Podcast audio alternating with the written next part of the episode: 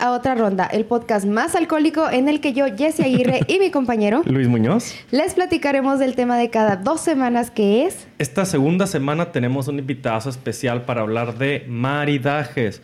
Nuestro querido amigo Luis García, Luisardo García, ¿de qué fue de ellos? Muchas gracias, muchas gracias. ¿Cómo Estoy estás, tocayito? Emocionado y poco nervioso porque a lo mejor voy a salir muy pedo de aquí. Sí. Ya me han dicho los que han venido y Ay, no es cierto, son falsos que nos levanta la gente. Eso no sí. es verdad. Sí, sí son. sí, sí son falsos. Pero más Eh, que nada contento de porque eh, a veces te mando mensajes de que, eh, oye, vamos a hacer una cena mi esposa y yo y que vino se Ajá. puede con esto. Entonces que me invites como que es como un ya deja de estar chingando, te voy a dar una clase. Para que la vas a Te voy a hacer un episodio, güey, para que ya te esté chingando. Molestando. Te, dos horas, te vamos a dar dos horas de plática de maridaje para que ya puedas tomar tus propias decisiones. No te creas, es que como te vi mucho interés en eso, eh, le dije a Jessy, Va a ser mames, perfecto. estaría ideal que Luis, o sea, viéramos maridajes con Luis. Ok. Y por eso le vamos a dar. Ey, Muchas gracias por estar aquí de nuevo. Bueno, gracias. Sí. Perdón, me agarraron una media palomita. Te agarramos palomeando. Palomeando. Pues ya no voy a comer hasta ya quién sabe cuándo. Ok. Ok. Vamos a empezar. Como siempre, yo les voy a traer la historia, los orígenes de lo que vamos a ver hoy. Entonces, hoy vamos a ver maridaje y vamos a ver que según los registros, la primera aparición de la palabra maridaje en el diccionario aparece en el siglo XVI. No, no es cierto. 14. X palito V. 14. Ujú. A partir de maridar, que viene del latín maritare, más sin embargo, en aquella época se llamaba maridaje a la boda de una mujer, Ajá. Por el marido. Por el marido, de una, de una unión o un, un enlace íntimo. Un ejemplo tenemos, por ejemplo, en Cataluña, que fue en el siglo XIII y hasta el siglo XVIII, en el que para la corona un maridaje era la exacción que recibía el rey sobre los vasallos para recoger dinero dis- destinado a la dote de una hija o una hermana. Básicamente era un impuesto directo que estaba destinado a pagar los gastos de la boda de las infantas o las hijas del rey. Me estoy hartando de hablar de impuestos en este pinche podcast. Ya no quiero hablar de... Siempre salen los impuestos. A huevo, güey. No hay un día que no Nomás la gente se le empieza a pasar chida y ¡pum! Venga, Impuesto. impuestos. Oye, y de ahí viene esa madre de que la novia tiene, bueno, la el familia de la novia tiene que pagar la boda. Exactamente. Y pues cuando eres rey, pues, ay, pues el pueblo, güey, ¿cuál es el pedo? sí, O, pueblo o presidente o, este funcionario público, ¿no? Así es.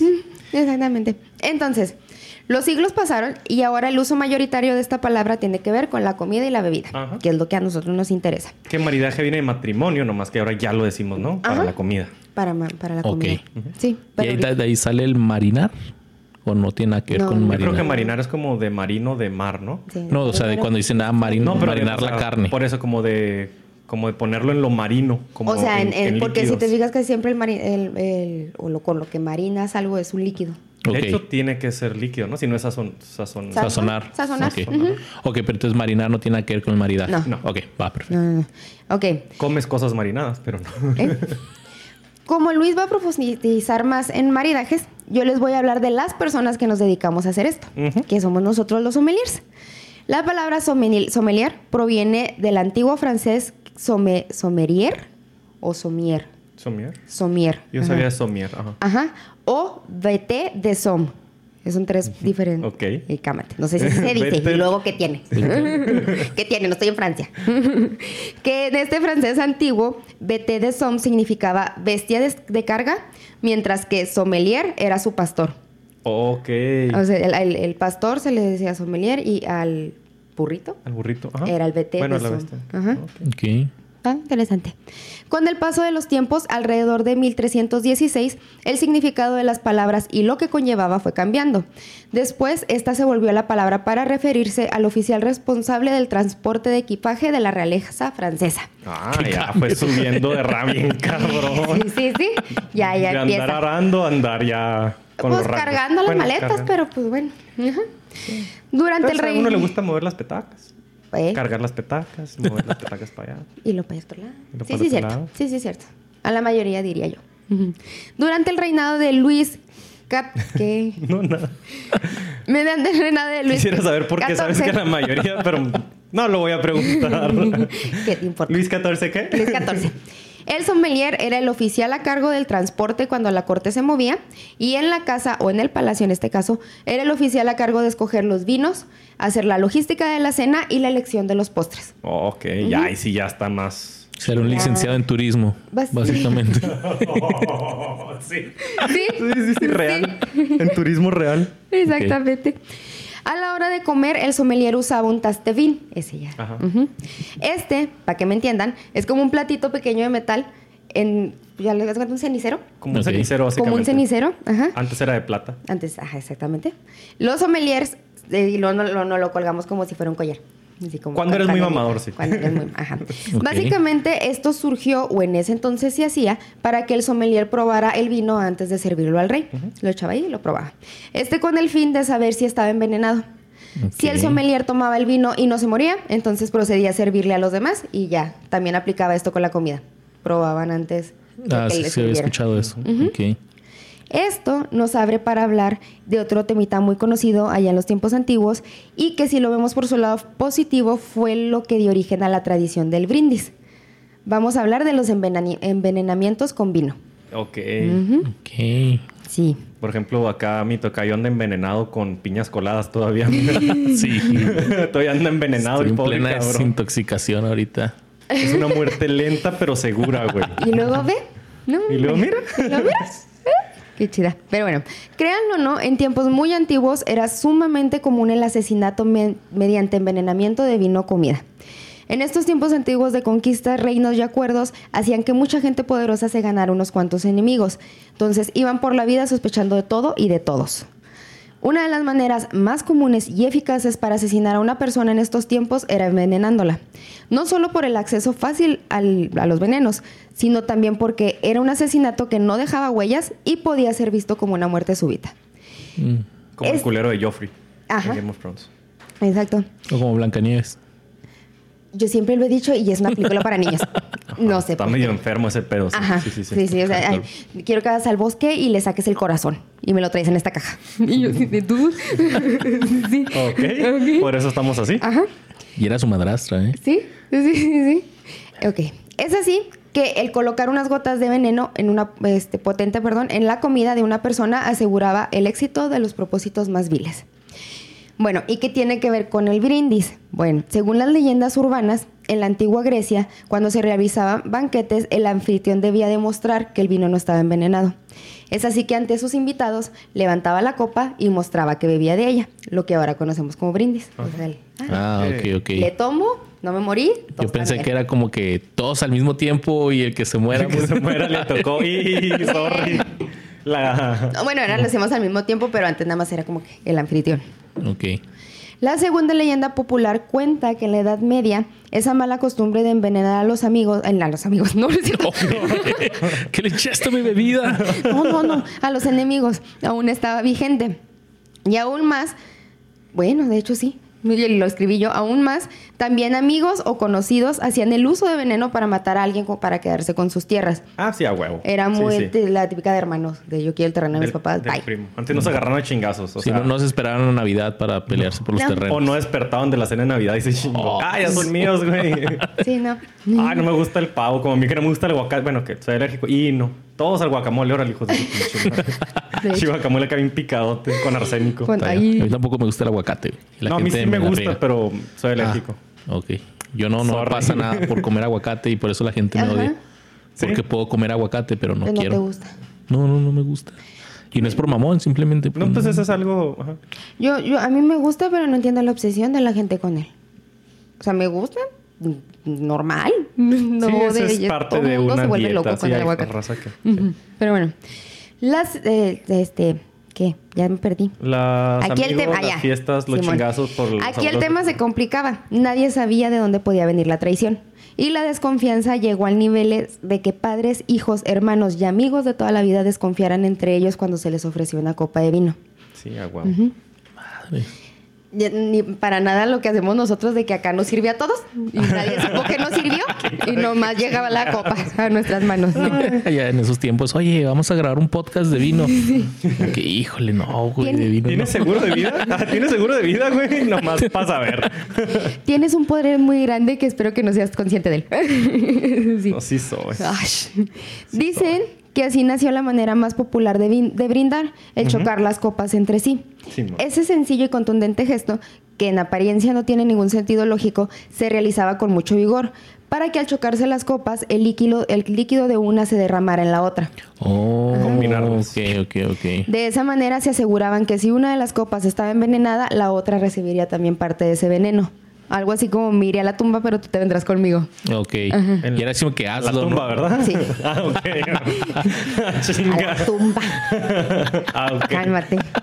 Y era así como que, o sea, era algo que se tenía que hacer, ¿no? Era así como que no seas culo, órale. Ajá. Sí. Sí, sí, sí. era- Vamos a brindar y así. Porque imagínate que le digas, ah, no, güey, entonces, ¿por qué me estás diciendo que no? Ya era sobres de ti. Momento. Momento. momento. Porque no quieres brindar. culo? Ajá. ¿Sabes quién debió haber hecho eso? ¿Quién? Este Héctor cuando Ernesto de la Cruz lo, lo envenenó. Sí, sí es cierto. Pero se le durmió. Es que a lo mejor Ernesto no sabía. Bueno, no, Héctor no sabía de estos pedos. Si hubiera tenido una clase como esta. ¿Quién, estamos hablando? ¿No has visto la película de Coco, güey? Ah, ok. Sí, ya dije, ¿quién verás es Ernesto de la Cruz? Ah, ok, sí, sí. Coco, gracias. Yo güey. primero dije que dijiste Héctor y yo, Héctor, nuestro amigo. Saludos, dije, algo Héctor le pasó. Villalobos. Héctor Villalobos, un beso. Dije, hay algo, otra de Héctor, ¿qué le pasó ahora? Héctor, ahora quién envenenó. Ah, sí, eso debieron haber hecho, sí. Sí. Pero bueno. makes sense. Pero no hubiera habido película entonces. Sí, es cierto. Eh, eh, sí. Sí, sí, sí. Es una muerte bonita, ¿no? Que tuvo que. Tuvo meaning. tuvo mil. Tuvo meaning para el mundo. Sí. Ok. Ok. En realidad hay dos personajes de la historia que se sospecha que murieron por esta causa. El primero, el emperador Alejandro Magno. El, ajá. el emperador macedonio falleció a la edad de 32 años tras 12 días de agonía entre fuertes dolores de cabeza y estómago, cansancio extremo, fiebre y parálisis. Los expertos no se ponen de acuerdo a la causa de su muerte. Dicen fiebre tifoidea, malaria, fiebre del, ni- fiebre del Nilo. Taco- tacos de la esquina. o Tacos de la esquina. Ay, qué rico, unos tacos de tripitas. o tal vez envenenamiento. El impetuoso general bebía vino como si fuera agua. O sea, se era pedote. Ey, ey.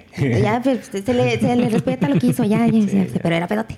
Era así como ya te respeto, te quiero mucho, pero es pedote. Pues sí, pues. Hola. sí. Entonces, sí. Pero no. Y bajo sus efectos llegó a tomar decisiones extremas, bajo los efectos del alcohol.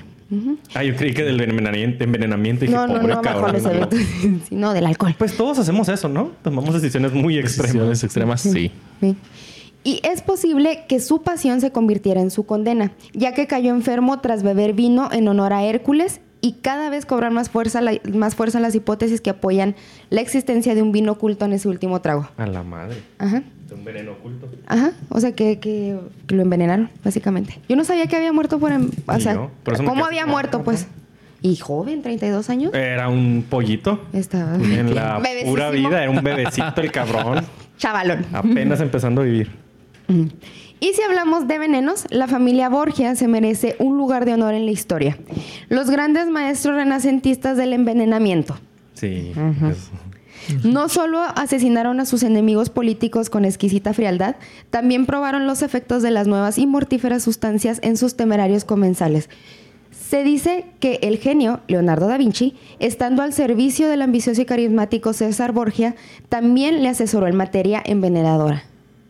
O sea, Oh, o sea, ahí- que aparte no de nomás Da Vinci pintaba, ¿eh? No, nomás No, pintaba, nomás inventaba pintaba. para hacer la química, el hijo de su pinche madre. Una chingonada.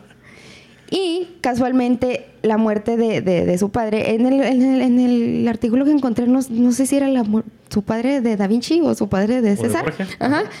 Pero de de aparentemente era el. Papa. Ah, la madre. Pues entonces eran Borgia. Entonces era Borgia. Borgia. ajá. Ok. El Papa Alejandro VI, que sospe este. Ambos, perdón, ambos enfermaron después de asistir un a un banquete en la residencia del cardenal Adriano da Corneto. Y aunque hay quien define que la muerte del Papa español fue provocada por la malaria, muchos siguen pensando que cayó en su propia tanda, trampa, perdón, bebiendo por error una copa de vino envenenada. Por culero. Exactamente. Aquí está la copa envenenada de los madres. ¿Cuál era la envenenada? Ah, pues esta no es. Y luego ya en la peda la agarró, le valió más. Eh, chingue su madre. Y, y de hecho fueron los dos. O sea, tanto padre como hijo. Porque dice que ambos fueron los que, los que enfermaron y valieron. Después de eso. ¿Tiempo el Papa tenía hijo? Pues es que en aquellos entonces. O sea, no, pero sí. Probablemente, o sea, no le- oficialmente, probablemente, pero sea huevo. Ya ves que adoptaban. Y aparte no creo que en esos entonces así Tenía como que chavo. fueran muy civil, célibes y esos pedos. No, era un cagadero. Era un cagadero. De hecho, el celibato. Es más moderno. esto, pero esto es, sí, es bastante moderno, más para acá de no, nuestra no. época. Antes sí, sí, no, sí, sí. les valía más. Pero bueno. Pero no se asusten, no todo eran conspiraciones y asesinatos y envenenamientos. También encontré que el choque de copas o el brindis se utilizaba en los grandes banquetes para llamar la atención del servicio. Por lo tanto, si te quedabas sin vino, solo tenías que chocar la co- tu copa con la de persona de junto y el sommelier se acercaría a servirte otra A vez. servirte. Ok.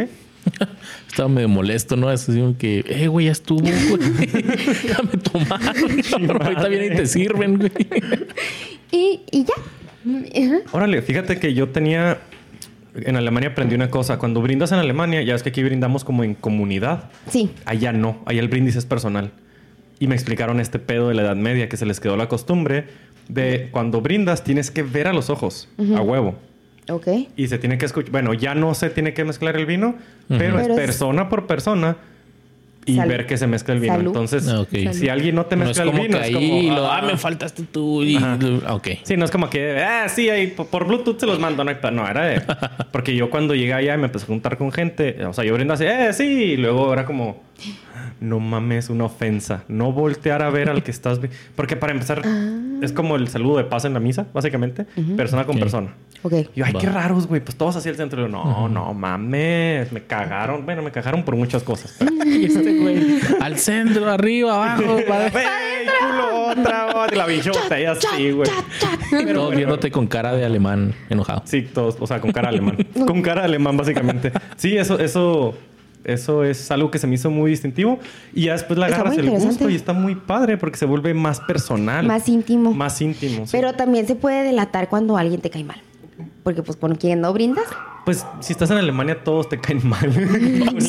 La neta, güey. Y ellos lo saben. Y ellos, tú también les caes mal. Todo el mundo se cae mal, güey. Pero sí, a mí sí me gustó mucho esa, esa tradición, porque es una tradición. Y la trato de hacer, pero ya se- te gana, te gana el chingues madre, ¿no? Todos en, en- en Pues conjunto. es que casi siempre es en conjunto, así que. eh, Ok, pero pues es bueno saber por qué se hace, ¿no? Y no nomás así que, no, pues tú dale así nada más, Sí, porque así me enseñó mi abuelita y ya. Ajá. Y está padre, pero ya, ya ahora no es para que saber si te vas a morir o no, ya nomás es cortesía. Ajá. Cortesía, pues es, Y es ya un- algo ritualístico y es ritualístico. bonito. Es bonito. Se me hace muy Pues- bonito a mí un pues salud, ¿no? Salud, Salud por- Precisamente. Salud. Sí. Para los ojos, ¿no? Son los ojos. A los ojos. Y a los ojos. salud, salud a los que nos están viendo, aunque estén en la oficina. Denle un trago a su café. Exacto. Imagínense que es vino, ya menos sale, no les falta mucho. Bueno. parte del ritual también es de que si dices salud le tienes que tomar, ¿no? Porque si no son siete años sin sexo o algo así. Eh, O mal sexo, creo. Que es mejor que ningún sexo, de todas maneras. pues te diré, chao. bueno, sí. Te diré. Bueno, sí, depende. Las cosas bien hechas o no se hacen. Y yo les voy a platicar de qué es maridaje. Jessy nos platicó de dónde viene, cómo se dio. Da- date, date. pedo. Como niña chiquita me volteé a y, no mames. Este, entonces lo que vamos a platicar es qué es un maridaje y les vamos a explicar entre Jessy y yo los ejemplos de maridaje y cómo se hace. Bueno. ¿qué es el maridaje? En palabras mamadoras, se puede definir como el arte de combinar la comida y la bebida con el fin de mejorar la experiencia que por separado nos entrega cada una. ¿Ok? Comida y bebida. Comida y bebida. Ah, Nosotros aclarar- hablamos de vinos, pero es comida y bebida. Ah, A ver, es decir, hay que aclarar que un maridaje no es exclusivo de vinos. O sea, No. lo que sea de comida y bebida que queden bien, la- las enchiladas rojas con su coquita de vidrio, ese es un maridaje, es un maridaje. chingón. Es como un hot cakes con chocomilk. O sea, Ey. es un... Ajá. Ok. Sí. ¿Saben que ahorita- Krispy Kreme con un café negro así bien chingón. Eh, Ay, a mí me gusta el asado de puerco con chocomil. What? Eh, perdón. No vamos a entrar en eso. No quiero entrar en Es un buen maridaje. Ahorita platicamos de eso afuera. Dijo mi estómago así de te mamas. Pero bueno. Calcetose. eh, y el calcetoso Y es lo calcetose, En ¿no? palabras más sencillas, un maridaje es provocar una sinergia, o sea, una unión de sabores y sensaciones combinando la comida y la bebida. ¿Sí? Ah. Lo, lo más fácil de maridar, la verdad, es el vino, porque hay miles de vinos diferentes. no hay tantos destilados diferentes y el destilado es muy fuerte. Y el vino puede, es que neta, ahí es una bendición el vino. Ay, ¿Cómo Sí, te amo, es que hay, chiquito? hay- hay- hay- hay de todos sabores, de todos colores, literal. O Sí, sea, y con, diferente- literal. y con muchos perfiles vino azul? diferentes, sí. Sí, Ah, lo pintan, pero sí hay vino Pero azul. sí. Y también hay vino naranja. Verde.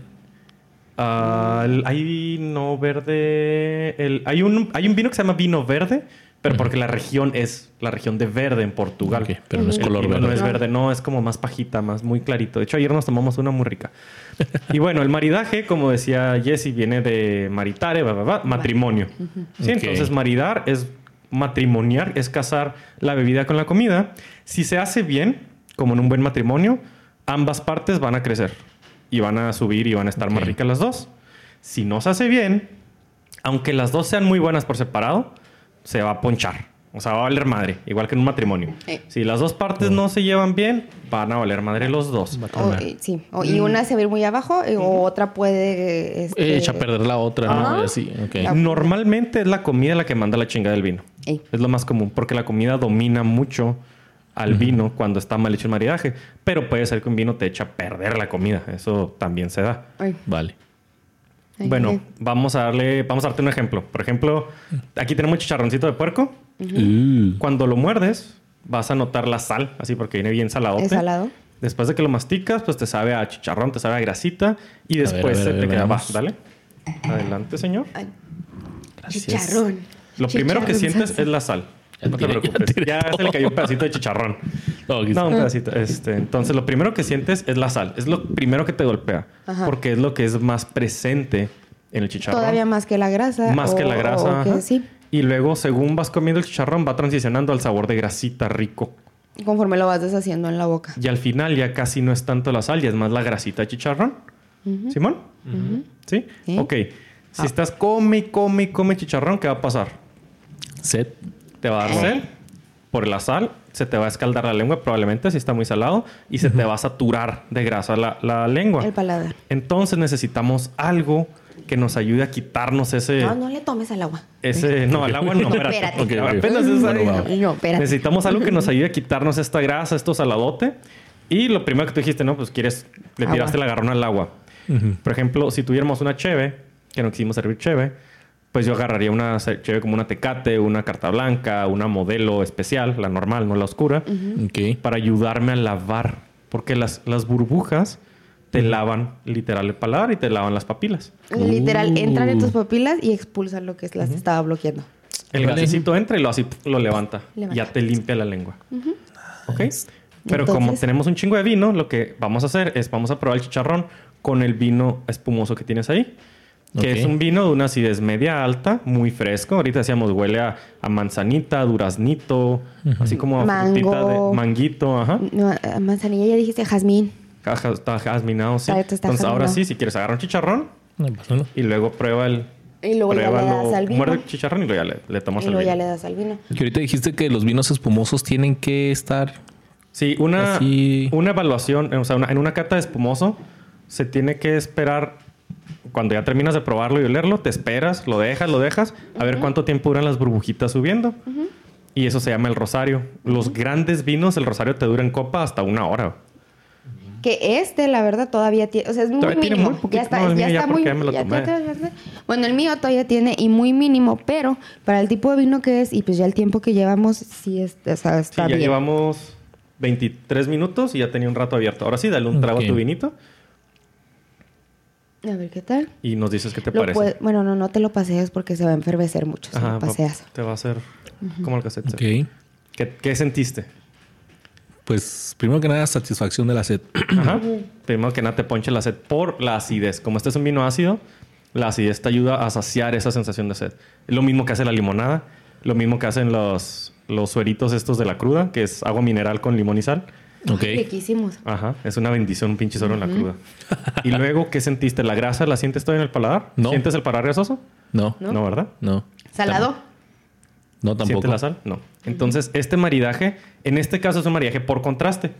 La acidez del vino te ayudó a lavarte la grasita y lo salado del, del chicharrón. chicharrón. Ok. Ok. Ok. O sea, son diferentes. El vino es muy diferente porque el vino es ácido y el chicharrón, salado y grasoso. Y ahorita les voy a explicar lo que es. Por contraste, nada más quería que, que te metieras en este switch de, ah, cabrón, Va. sí te ayuda a borrártelo. Esa es una gran cosa de los espumosos. Aunque sea un espumoso corrientón, Ey. mientras no esté muy, muy, muy, o sea, que no sea un reunite. Porque Eh, eso sí es demasiado dulce. Pero un espumoso incluso de media clase, de 300, 200 pesos, te va a lavar casi siempre el paladar. Casi siempre te va a ayudar a lavártelo. Por eso generalmente también se usan para postres a veces los espumosos. Ajá, Para ya hecho, limpiar todo el plato. O Al sea, todo final, el- Ok, ok. aquí no nos esté viendo, tenemos un, un kit de monchis. Tenemos chicharrones, palomitas, salsa, salsa de esa roja valentina, almendras y chocolates con café. Entonces al final Luis nos va a ayudar a ver qué sí va bien con qué no. Y qué sí, Después y de que les dé toda la teoría de, de O los sea, ¿hay, maridajes. hay examen? Sí. Sí, sí, a huevo. No, bueno, no es examen, es como si lo que yo dije coincide con la vida real. Va, va, va. ¿Va?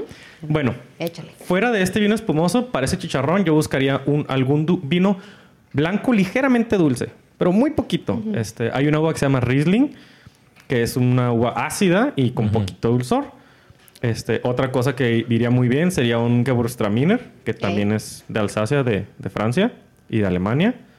Una Sauvignon Blanc, que es una uva muy ácida y que huele como a, a guayabita, a frutitos tropicales. Y yo creo que las blancas es de las más populares y fáciles de encontrar. Sí, yo creo Ok. que son la Chardonnay y la Sauvignon Blanc. No- no pueden no tener en algún lugar esas dos Sí. uvas, la neta. Sí, sí, sí. Y por último, a mí se me antoja una, una que se llama Chenin Blanc. Uh, buenísimo. Pero probado. es una uva muy rica. A mí me gusta mucho cuando no tiene barrica.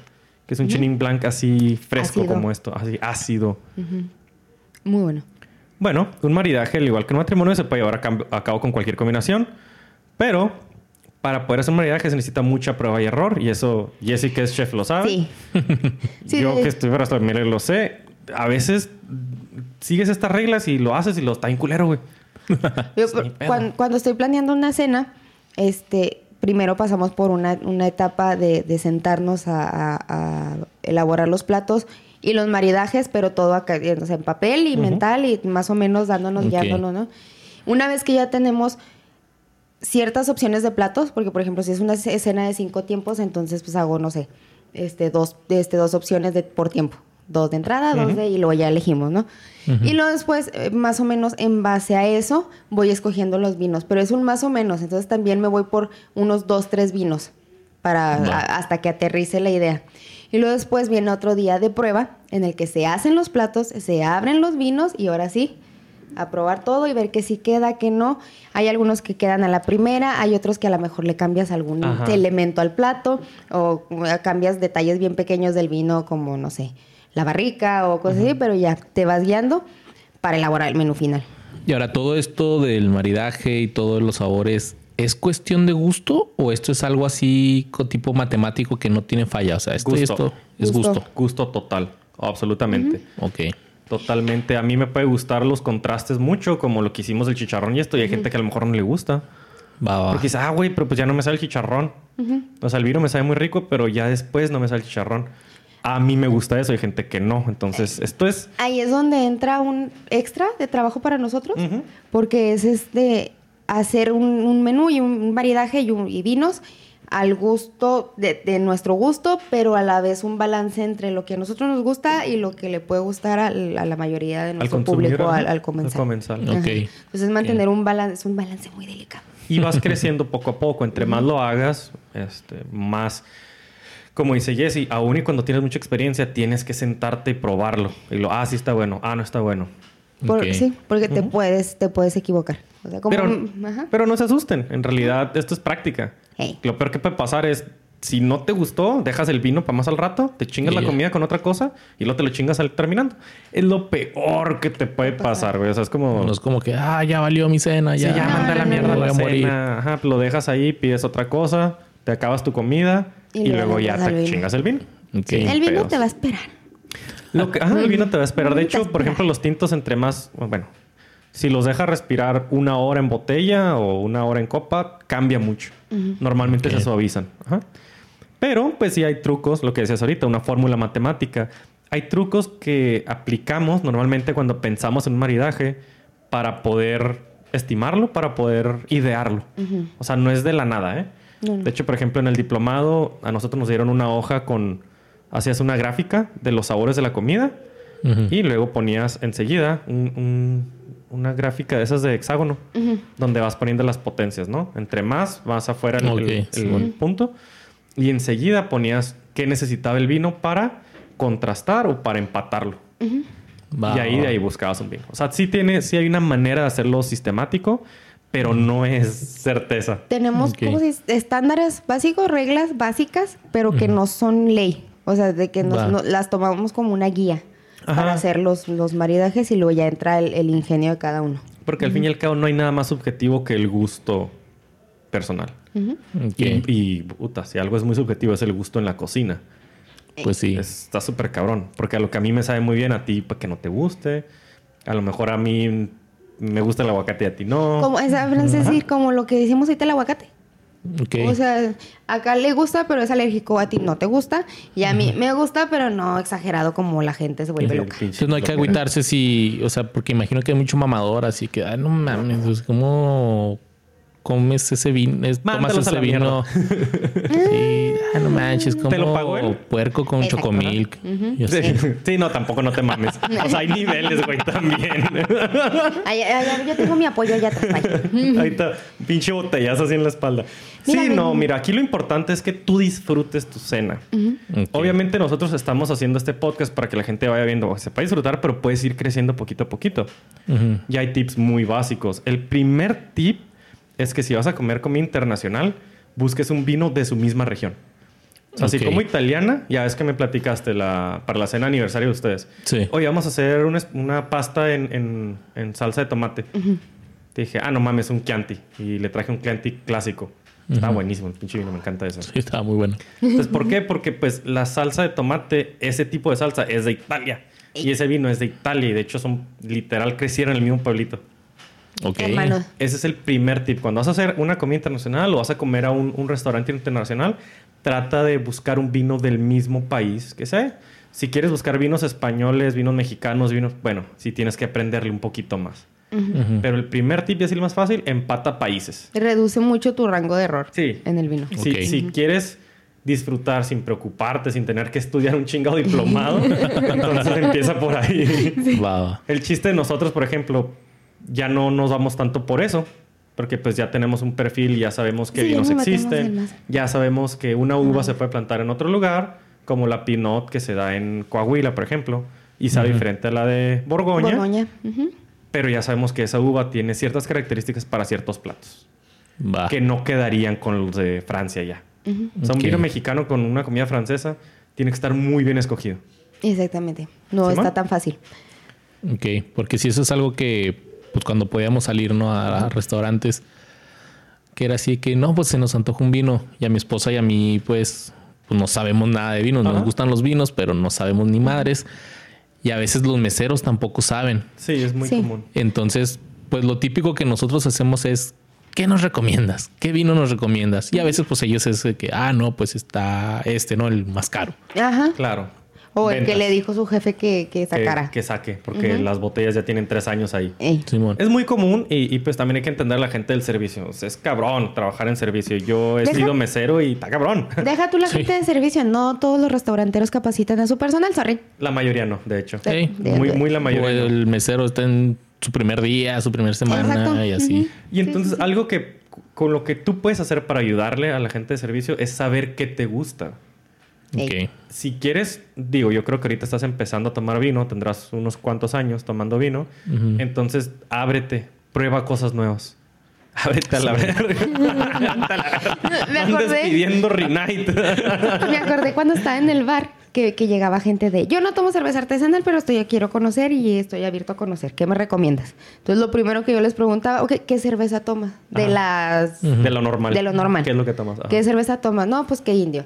Ah, ok, y luego, pues más o menos qué te gusta comer. O sea, qué sabores te gustan. Le digo, ¿te gustan más así como los chocolates? ¿Te gusta algo más Simón. amargo? ¿Te gusta? Y ya más o menos les iba haciendo un perfil y luego ya les sacaba seis cervezas. Ahora.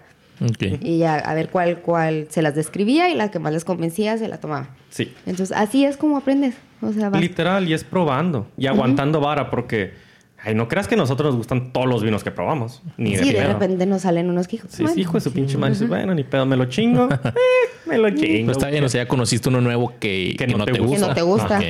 Ahora, y esto es algo que mucha gente me ha dicho, ay, ¿por qué no hablas de vinos que no te gustan? Yo, yo no voy a hablar mal de un vino, prefiero no hablar de ese vino en lo absoluto. Pues sí. Pero nosotros, nosotros dos que nos metemos en esto, tenemos que saber las características del vino. Aunque no nos guste, tenemos que recordar, ok, sabía esto, sabía así, tenía esto, tenía... Si no nos gusta por defecto, no puedes decir no me gusta ese vino porque está defectuoso. Tienes que volverlo a probar. A probar otra vez. Ok. Si te salió oliendo a corcho, si te salió ponchado con sol, lo que un sea, defecto de, de, de- de- no cuenta. de Eso es, esta botella está mala, tengo que volverla a probar. Ahora, si a ti no te gusta un vino, pues tú ya no la vuelves a pedir y se chingó. Simón. A mí no me gusta la... Me van a pinches colgar. A mí no me gusta la Pinot Noir. No soy muy fan. Y es... eh, hay un culto a- alrededor de esta uva, que son, es la uva de Borgoña. Ok. El vino de Borgoña, ¿sabes cómo, no? Como dijo la Gabe, uy, el más mamador. Uy, el más dice mamador. el sacrebú. Ajá. Bueno, pero los puedo probar y puedo decir, este es un pinche vinazo. Ok. Pero a mi gusto, pues... O sea, él no, pediría uno o no compraría uno en la tienda. Digo, si me lo sirven, pues ahora te lo pruebo, pero... Ah, bueno. Y el O sea, tú, tú sabrías decir por qué a la gente le gusta tanto, Ajá. pero a ti no te gusta. Exactamente, sí, señor. Exactamente. Ese es y nuestro eso, jale. eso sí es nuestro jale. O sea, es, aunque a ti no te guste, tienes que probarlo, tienes que evaluarlo, describirlo. Todos me estoy acordando de todas las veces que he probado que no me han gustado y yo así. Yo he probado más cheves que no me gustan que vinos. Ah, sí, yo también. He dejado muchas más cheves que botellas de vino sí, sí, yo llenas. también así de- he, sí, he rechazado más, más cervezas que vinos. Y bueno, sigo con los tips. Eh, otro tip muy, muy básico es igualar potencias de vinos con la comida. Ok. Es recomendable que la potencia de texturas, sabores y aromas estén, estén empatadas, estén ahí cerquita, para que uno no apachurra al otro, que no sobresalga sobre el otro, ¿ok? Por ejemplo, una bebida muy potente con mucho cuerpo, con mucho aroma y sabor muy, muy presente, puede hacer que tu comida sepa ligera o de plano ya no te sepa. Eso es muy común. Sí, Flaquita, si eres tan amable, te agradezco. Por el otro lado, un plato muy fuerte, muy especiado, muy grasoso o muy cremoso puede hacer que tu bebida o tu vino se pierda y se desaparezca y se, te sepa agüita. Por ejemplo, ¿Cómo? vamos a decir, imagínate tomarte un cabernet de Napa, que es- son super cabernets, con algo ligerito, con un tiradito de atún.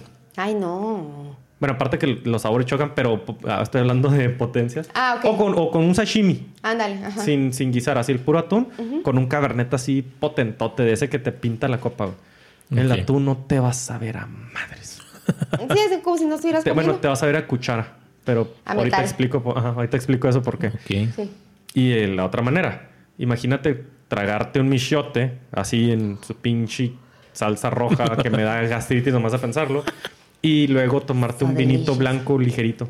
No, pues no. La salsa va a perder, o sea, el michiote se va a tragar al vino. El michote te desaparece el vino. O sea, va a pasar por tu boca y vas a verte sin mucho ácido. Y eso, sin mucho. O alcohol. O alcoholoso. Ajá. Depende del tipo de vino. Otro tip, este, y aquí sí, aquí sí es un tip que les doy a la gente que está empezando, es tratar de igualar la calidad de tu vino con tu comida. Porque lo que decías ahorita, ah, es que me ven feo. Sí, que chinguen a su madre, déjalos que te vean feo. Pero si te vas a pedir un corte Kobe, no vas a pedir un vino de 200 pesos. Ey, súbelo. Ajá. Ok. O sea, si vas a pedir un corte de 5 mil pesos, tienes que meterle un vino, o no tienes, pero se recomienda que le metas un vino que tenga, hablando de precio que ande por ahí, para que sea una experiencia que se multiplique. A la par. Ok. Y que valga la pena, ¿no? Que valga la pena. Si ya te gastaste 5 mil en un pinche corte, que eso cuestan esas mamadas, por cierto. Pues no, obviamente. ¿Para que vaya a lavar el baño a las dos horas? No, no. A buena digestión, ¿eh? Estás Ah, sí. cabrón.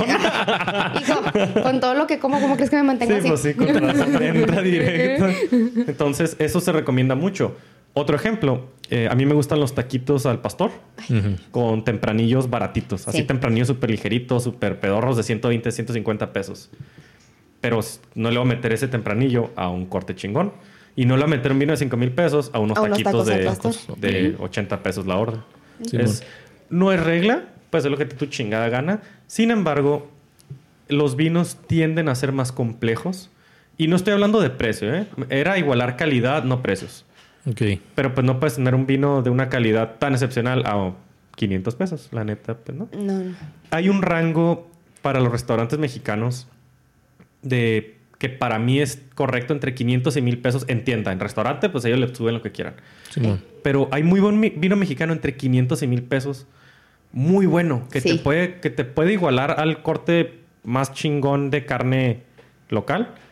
Que en- obviamente en el restaurante te lo dejan al doble o triple de precio. De jodido el 50% extra. Por eso no digo precios en como en restaurante.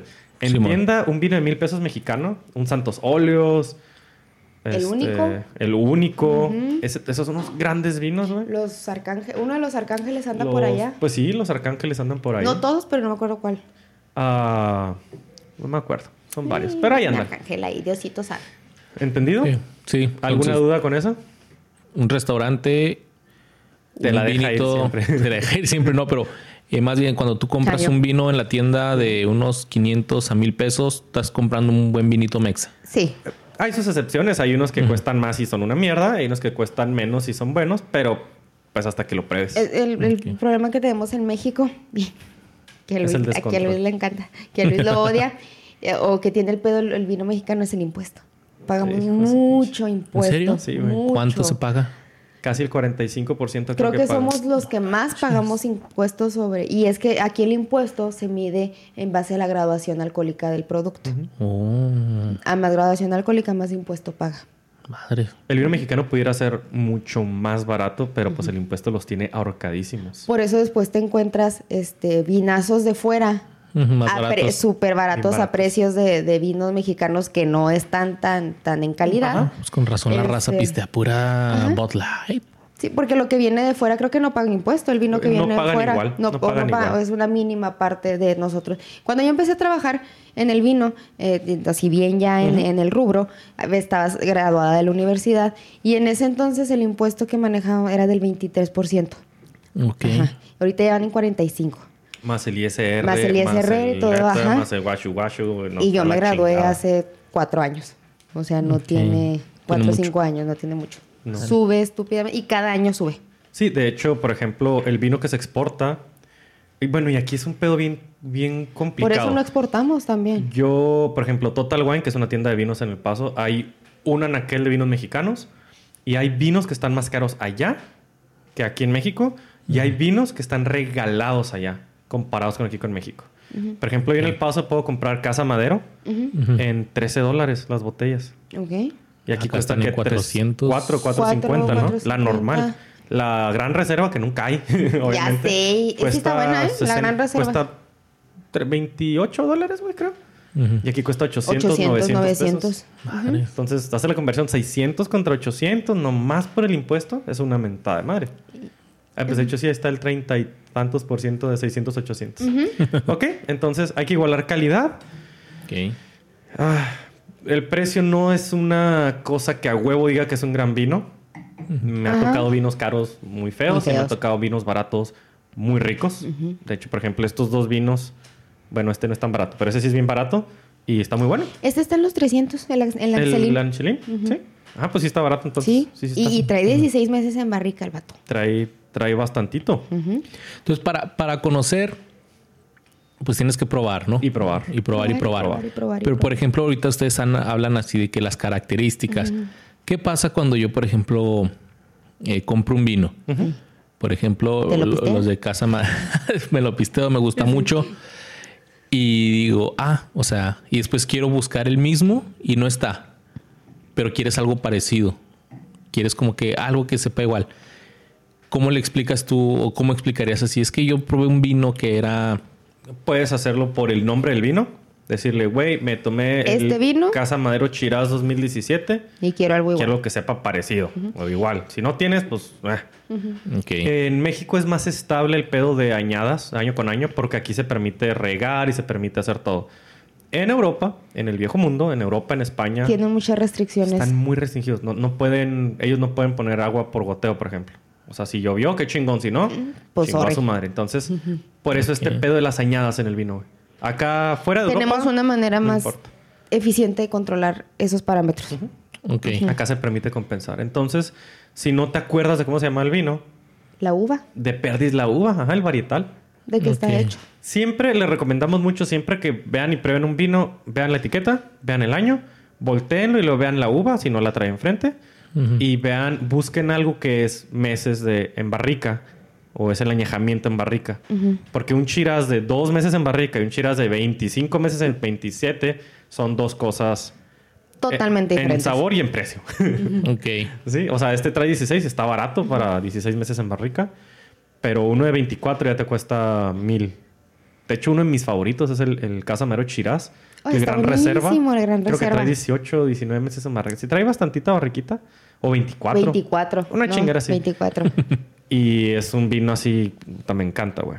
Entonces, cuando yo busque algo así, ay, no hay Casamero, oye, quiero un Chiraz con mucha barrica, con, con gran reserva. Ujú. Ahí estoy, estoy aquello. Más o menos ahí Claro que a quien le preguntes, pues tiene que saber también. Vale. Generalmente la gente en las tiendas sí sabe. Sí, sí, sí, sí. sí, generalmente sí sabe. O al menos aquí en la ciudad, sí saben. Pero cuando piden una recomendación, les recomendamos nosotros que sepan qué quieren. Ok. Para que la persona les pueda recomendar algo más ad hoc. Porque si les recomiéndame algo, pues ¿qué quieren? No, pues no sé. No, pues no mames, está cabrón. Pues yo te voy a recomendar a lo que me a lo gusta que a mí me gusta, güey. Y Pues yo sí. no sé si te vaya a gustar. Y luego eso puede provocar un conflicto de que te cayó mal el de la tienda porque te dio algo que no te gustó. Pero a lo mejor él sí. Y, luego vas y lo quemas en y lo- redes sociales lo y lo en garnachas y luego ya quiero mi dinero de regreso y luego ya sales allí, no sé, de lady algo. Encajoso. Ajá. Entonces, si van a pedir un vino, si van a preguntar, sepan que les gusta. No tienen que saber de vinos, pero no, me gustan así. Otro tip.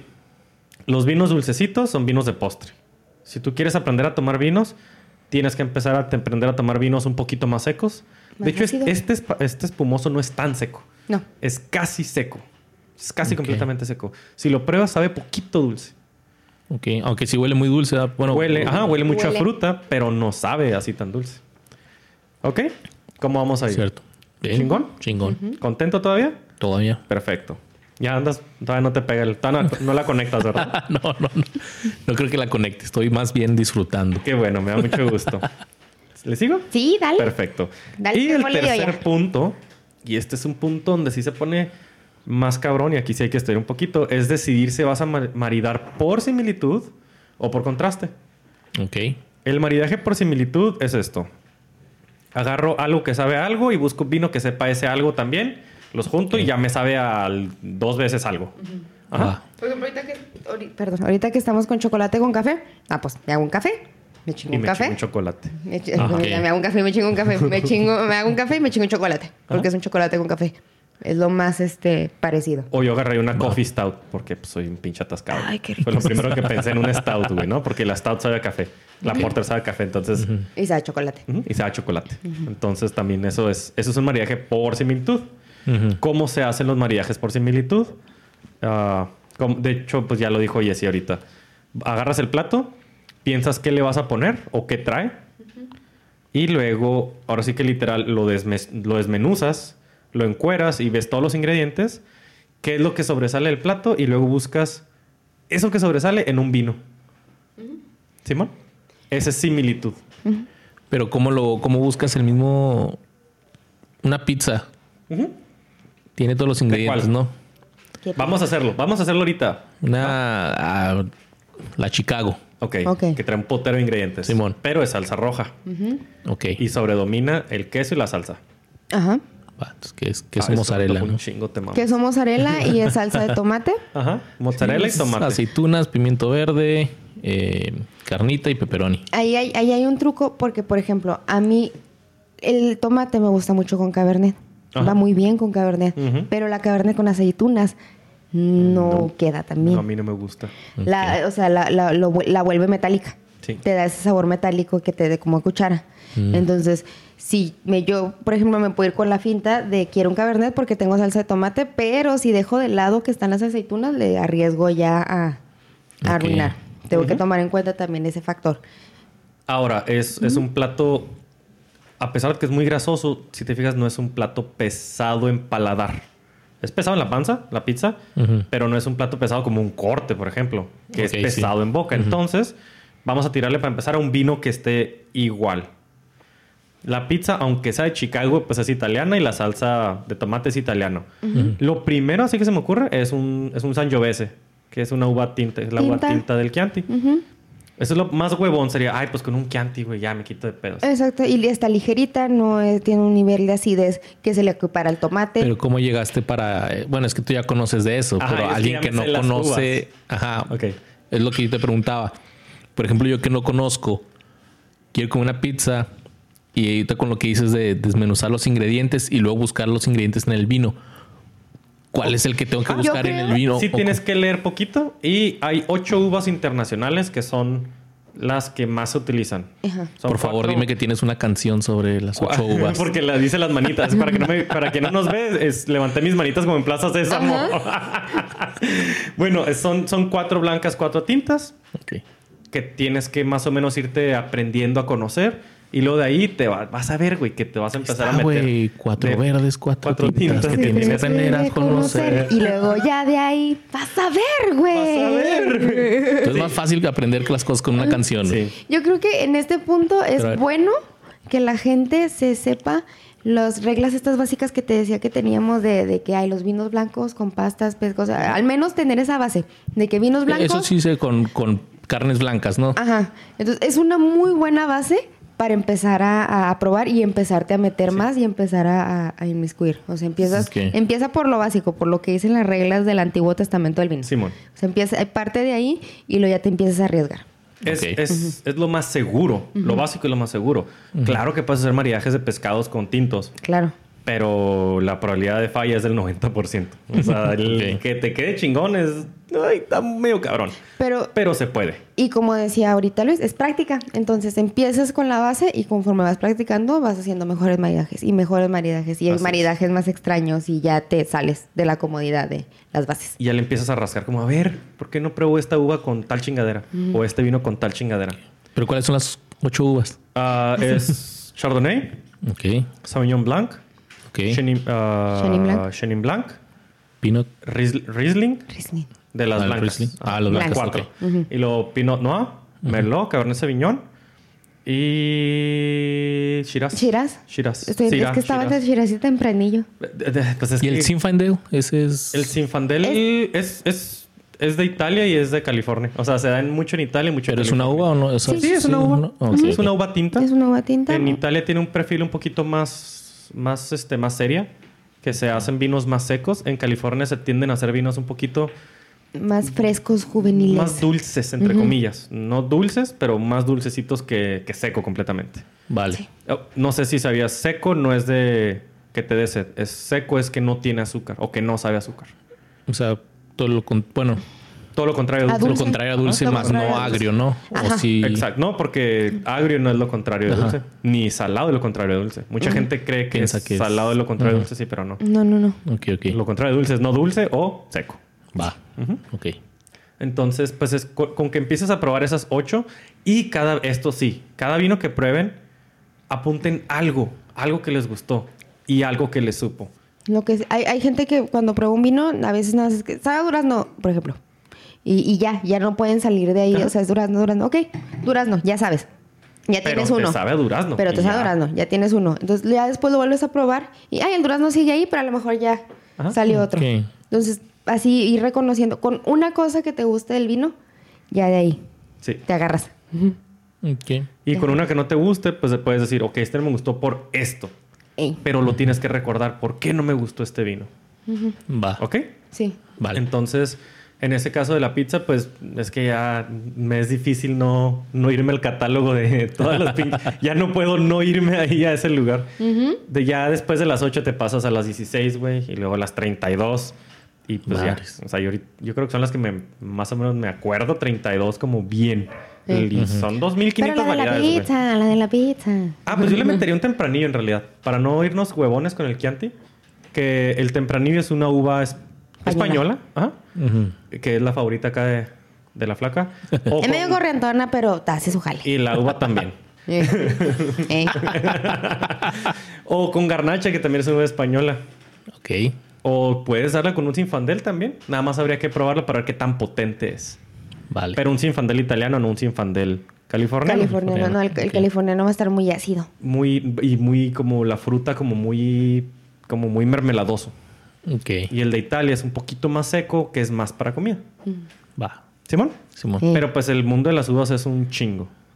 Ya me encloché bien cabrón. Ya voy a seguir a la chingada. Sí, dale. ¿eh? Sí, dale, Sí, ya continúa. chingada madre. Este... Bueno, volvemos a que hay que probar. Probar, probar, probar. Si no puedes probar, te vas a arriesgar a que valga madre. Ok. ¿Ok? Este, uno de mis, o si no es que es mi pinche maridaje favorito y es el más huevón de la vida, es ribeye bañado en pimienta, bueno, envuelto en pimienta, con un chiras o con un sira. Ok. Uy, sí. Esta uva tiene la característica, primero que todo, de ser frutos negros, frutos muy oscuros como zarzamora, güey, todo así como ya cocidito, ya así como para pie, y luego pimienta. Ok. Y ¿Sabes? clavo. O sea, ahorita que la Anís. pruebes, y clavo, anís, es- especias. Especias. Especias, ajá. De hecho, si quieres olerlo, puedes notar. Empieza, empieza a olerlo, a familiarizarte con él. ¿Hay algo, que le tengo que dar así. Primero, pues, puro rollo. primer- sí, Primero- es quieto como lo tenías. Lo hueles. Ahí se supone que vas a oler las características de la uva, de la Ok. Syrah, que plantaron en, en Chihuahua. ¿Es Encinillas? Sí, haciendo encinillas. Los de haciendo encinillas en Chihuahua aquí. Chihuahua, Chihuahua. Ok. Y luego ya cuando lo mueves, salen las características de la fermentación y del Y de la tiempo que estuvo en barrica. Yo sí, cuando, cuando lo mueves ya... Normalmente cuando es a, a copa movida, Ujú. te llega más este pedo de los chocolates, de los cafés, del tabaco, Los del cuero. ahumados. Los ahumados, sí, ajá. Todo ese tipo. Y es de práctica, ¿eh? Cuando no, cuando les da miedo agitarla para que no nos vea, en la lo mesa. pueden poner en la mesa Y luego en la mesa Mm, lo sí, giras. y en la mesa lo giras. Ajá. Uy. ¿Qué es lo que está pasando? Al momento que estamos girando, estamos dejando vino sobre la copa. Cuando baja el cuerpo, el poco vino que se quedó se evapora el alcohol y el alcohol sirve para como vehículo para los aromas. Ajá. Simón, Mm. ¿qué tal cambió? Está, tiene una nariz bien potente este Sí. vino. Eso, eso que lo hueles Sí, desde lejos se llama potencia aromática o, intensidad de aroma y este es intenso. Sí. Bastante. Mira, desde acá afuera Uf, lo puedo oler. Huele muchísimo a pimienta negra. Tiene un chingo, huele un chingo de pimienta negra, pero antes de molerla, como a Sí, los granos de la el grano pimienta entero enteros. de ajá. la pimienta. Y imagina- anís. Bueno, a mí sí, se me huele que huele anís, que huele como- especiado. Como, anís, pero como menta, hierba, eucalipto, creo como Como los, eucalipto. los, los bastoncitos estos de Navidad de Peppermint. Simón, Simón. Así. ¿Qué te pareció? Huele muy bien. ¿Detectaste alguna fruta? Detecté muchos olores. ¿Detectaste muchos olores? Soy malo para decirte ¿Qué, que, qué- qué te parece si te digo que huele a ciruela negra Sí te creo. y que huele a cereza negra? No sé. ¿No, la, no, no, no, no reconoce la cereza negra? No, No. es que en realidad es medio rara. Muy rica, pero no, muy yo no- rara. Huele yo mucho no he la probado pimienta. cereza La negra. pimienta sí huele Eso bien cabrón, sí. ¿verdad? Bueno, ya, güey. O sea, si tienes que recordar algo de Syrah en tu vida, es que esta madre sabe a pimienta. Y se Ok. chingó. Hay dos nombres para esta. Eh, es Syrah, que es el Y nombre Shiraz. francés, y Shiraz. Shiraz, ok. Normalmente los vinos de Francia son Syrah. Los vinos de afuera de Francia suelen llamarse Shiraz. Las dos están bien. Pero Ok. ambas está correcto. ajá. Vale. No, no te preocupes. Entonces imagínate esta pimienta con el ribeye y la pimienta así a la parrilla. ¿Qué te parecería? Nice. Uh, Vas a ver un chingo a pimienta todo, ¿verdad? Yo le pondría un puré de papa.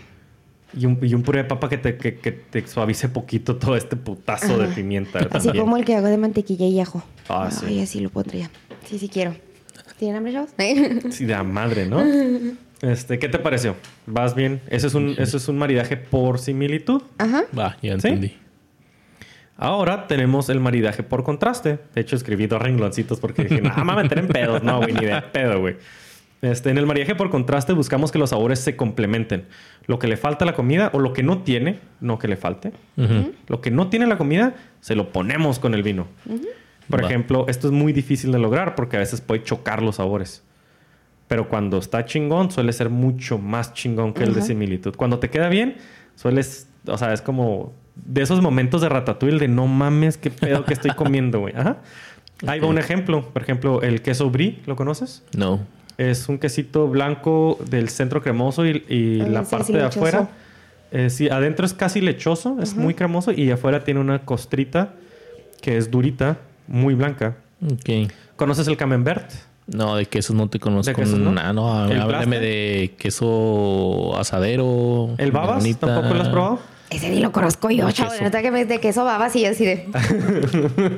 Nomás el queso plas El plus. y el sobadón. Fíjate que el, el plaste es más bueno. Sí, es Más bueno. rico. Bueno, el queso brie es un queso que es centro, centro cremoso, güey. Centro cremosito y la orilla durita. Entonces, este queso es muy cremoso y luego tiene como. Ah, no.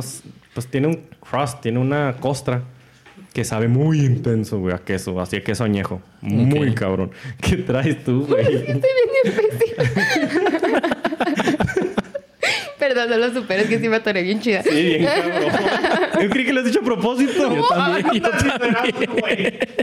Ay, no, no te chinga. Ay, güey. Porque es que me sigo riendo porque no fue. Y me cayó así de repente. Así de- Lo dijiste bien natural y dije, mira, lo Sí, dijo muy qué- No, consciente. no, no me di cuenta, chavos. Pero Bueno, entonces el brie es un queso muy cremoso que sabe, pues, a queso añejo también. Ujú. La orillita nada más. El centro es súper cremoso. Es de mis favoritos. Bueno, ese queso, güey, que es mucha crema, mucho como aromita a hongos, como aromita a tierrita, Ok. aroma viejo, con un vino como este que estamos tomando, con el Gruet, que es un, es un Blanc de Noirs, queda de huevos. ¿Por qué? Porque este es ácido, como lo mismo que con el chicharrón. El queso es cremoso, lechoso, grasoso, y te deja como envuelto el paladar así como muy intenso. Entonces, este que va a hacer, va a llegar y con su frutalidad, esa crema la va a hacer como si fuera una nieve, haz de cuenta. O sea, te vas a ver, se van a agregar capas de sabor. Y luego la acidez y las burbujas te va a lavar la grasa del queso. Ok. Entonces, el siguiente facho, el siguiente trago que le des al vino o el siguiente pedazo de queso te va a volver a saber. Y te va a cambiar el sabor. Como nuevo. Como nuevo. Ajá. Hay algo muy importante que de hecho en ningún pinche libro lo he visto. Pero esto yo lo, yo lo, no lo descubrí, pero yo me di cuenta catando whisky. No es lo mismo.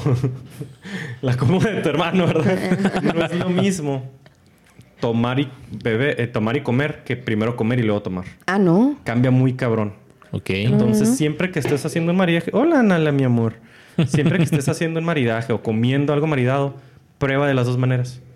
Primero dale un trago al vino y luego prueba la comida Y luego al revés. y luego viceversa. Ajá. La comida y luego te la pasas con el vino.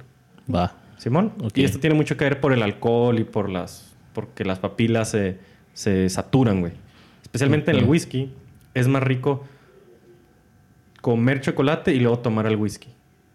Pero Vale. se supone que por regla, si el maridaje está bien, bien hecho, de las dos sí. maneras queda agradable. Ese es un pinche maridaje Ajá. mamalón. O sea, Sí, si, sí, sí. si de las dos maneras te sabe bueno, puede que uno te guste más que el otro, pero de las dos Sí. sabe bueno, chingón. Debe quedar bien, sí, de ambas maneras.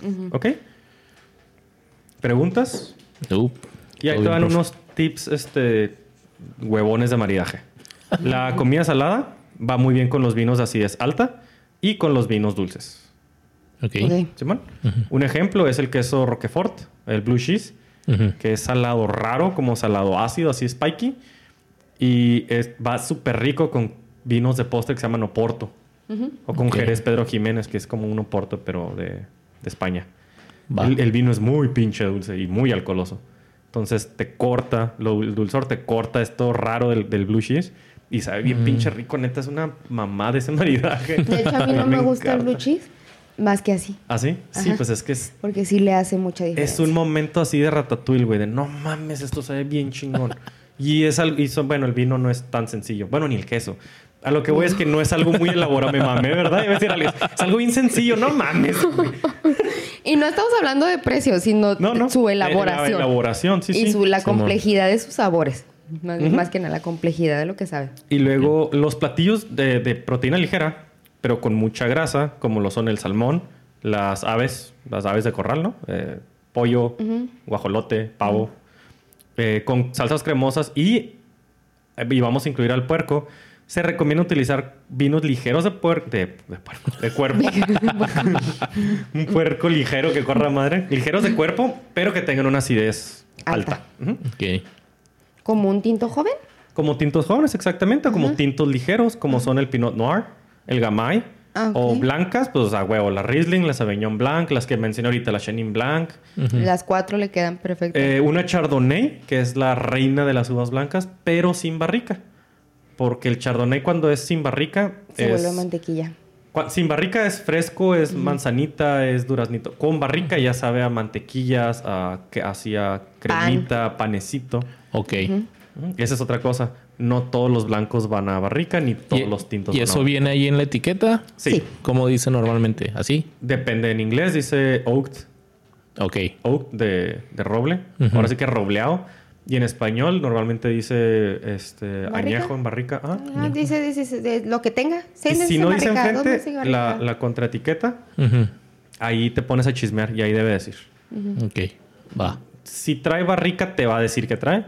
Porque Sí. cuesta un chingo hacerlo y no ponerlo es como, no mames, No. no, estamos presumiendo. Si no trae, pues no, pero probablemente no te lo digan. Porque es como, pues hace- es un vino fresco.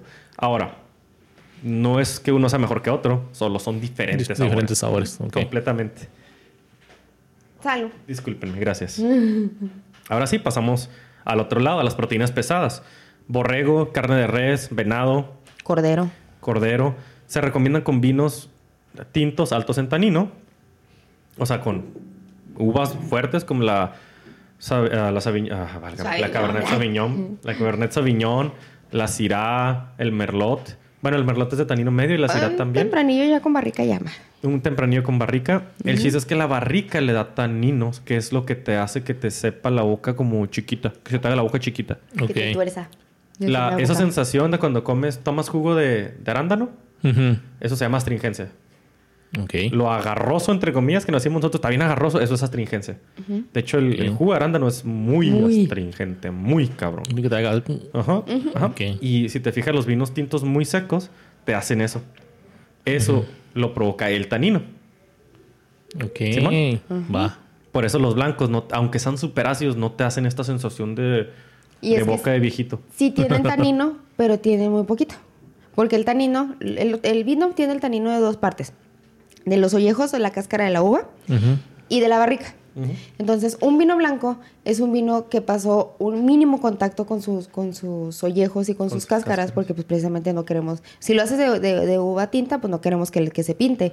Si lo haces de uva blanca, pues de todas maneras Pues se lo no. quitas. O sea, Te lo ¿para qué quitas porque si no agarra color. Entonces, no agarra tanto tanino, este, como lo agarraría un vino tinto, que pues el vino tinto ya de entrada, en la pura maceración, en el reposo con, con- con la cáscara, ahí ya agarra.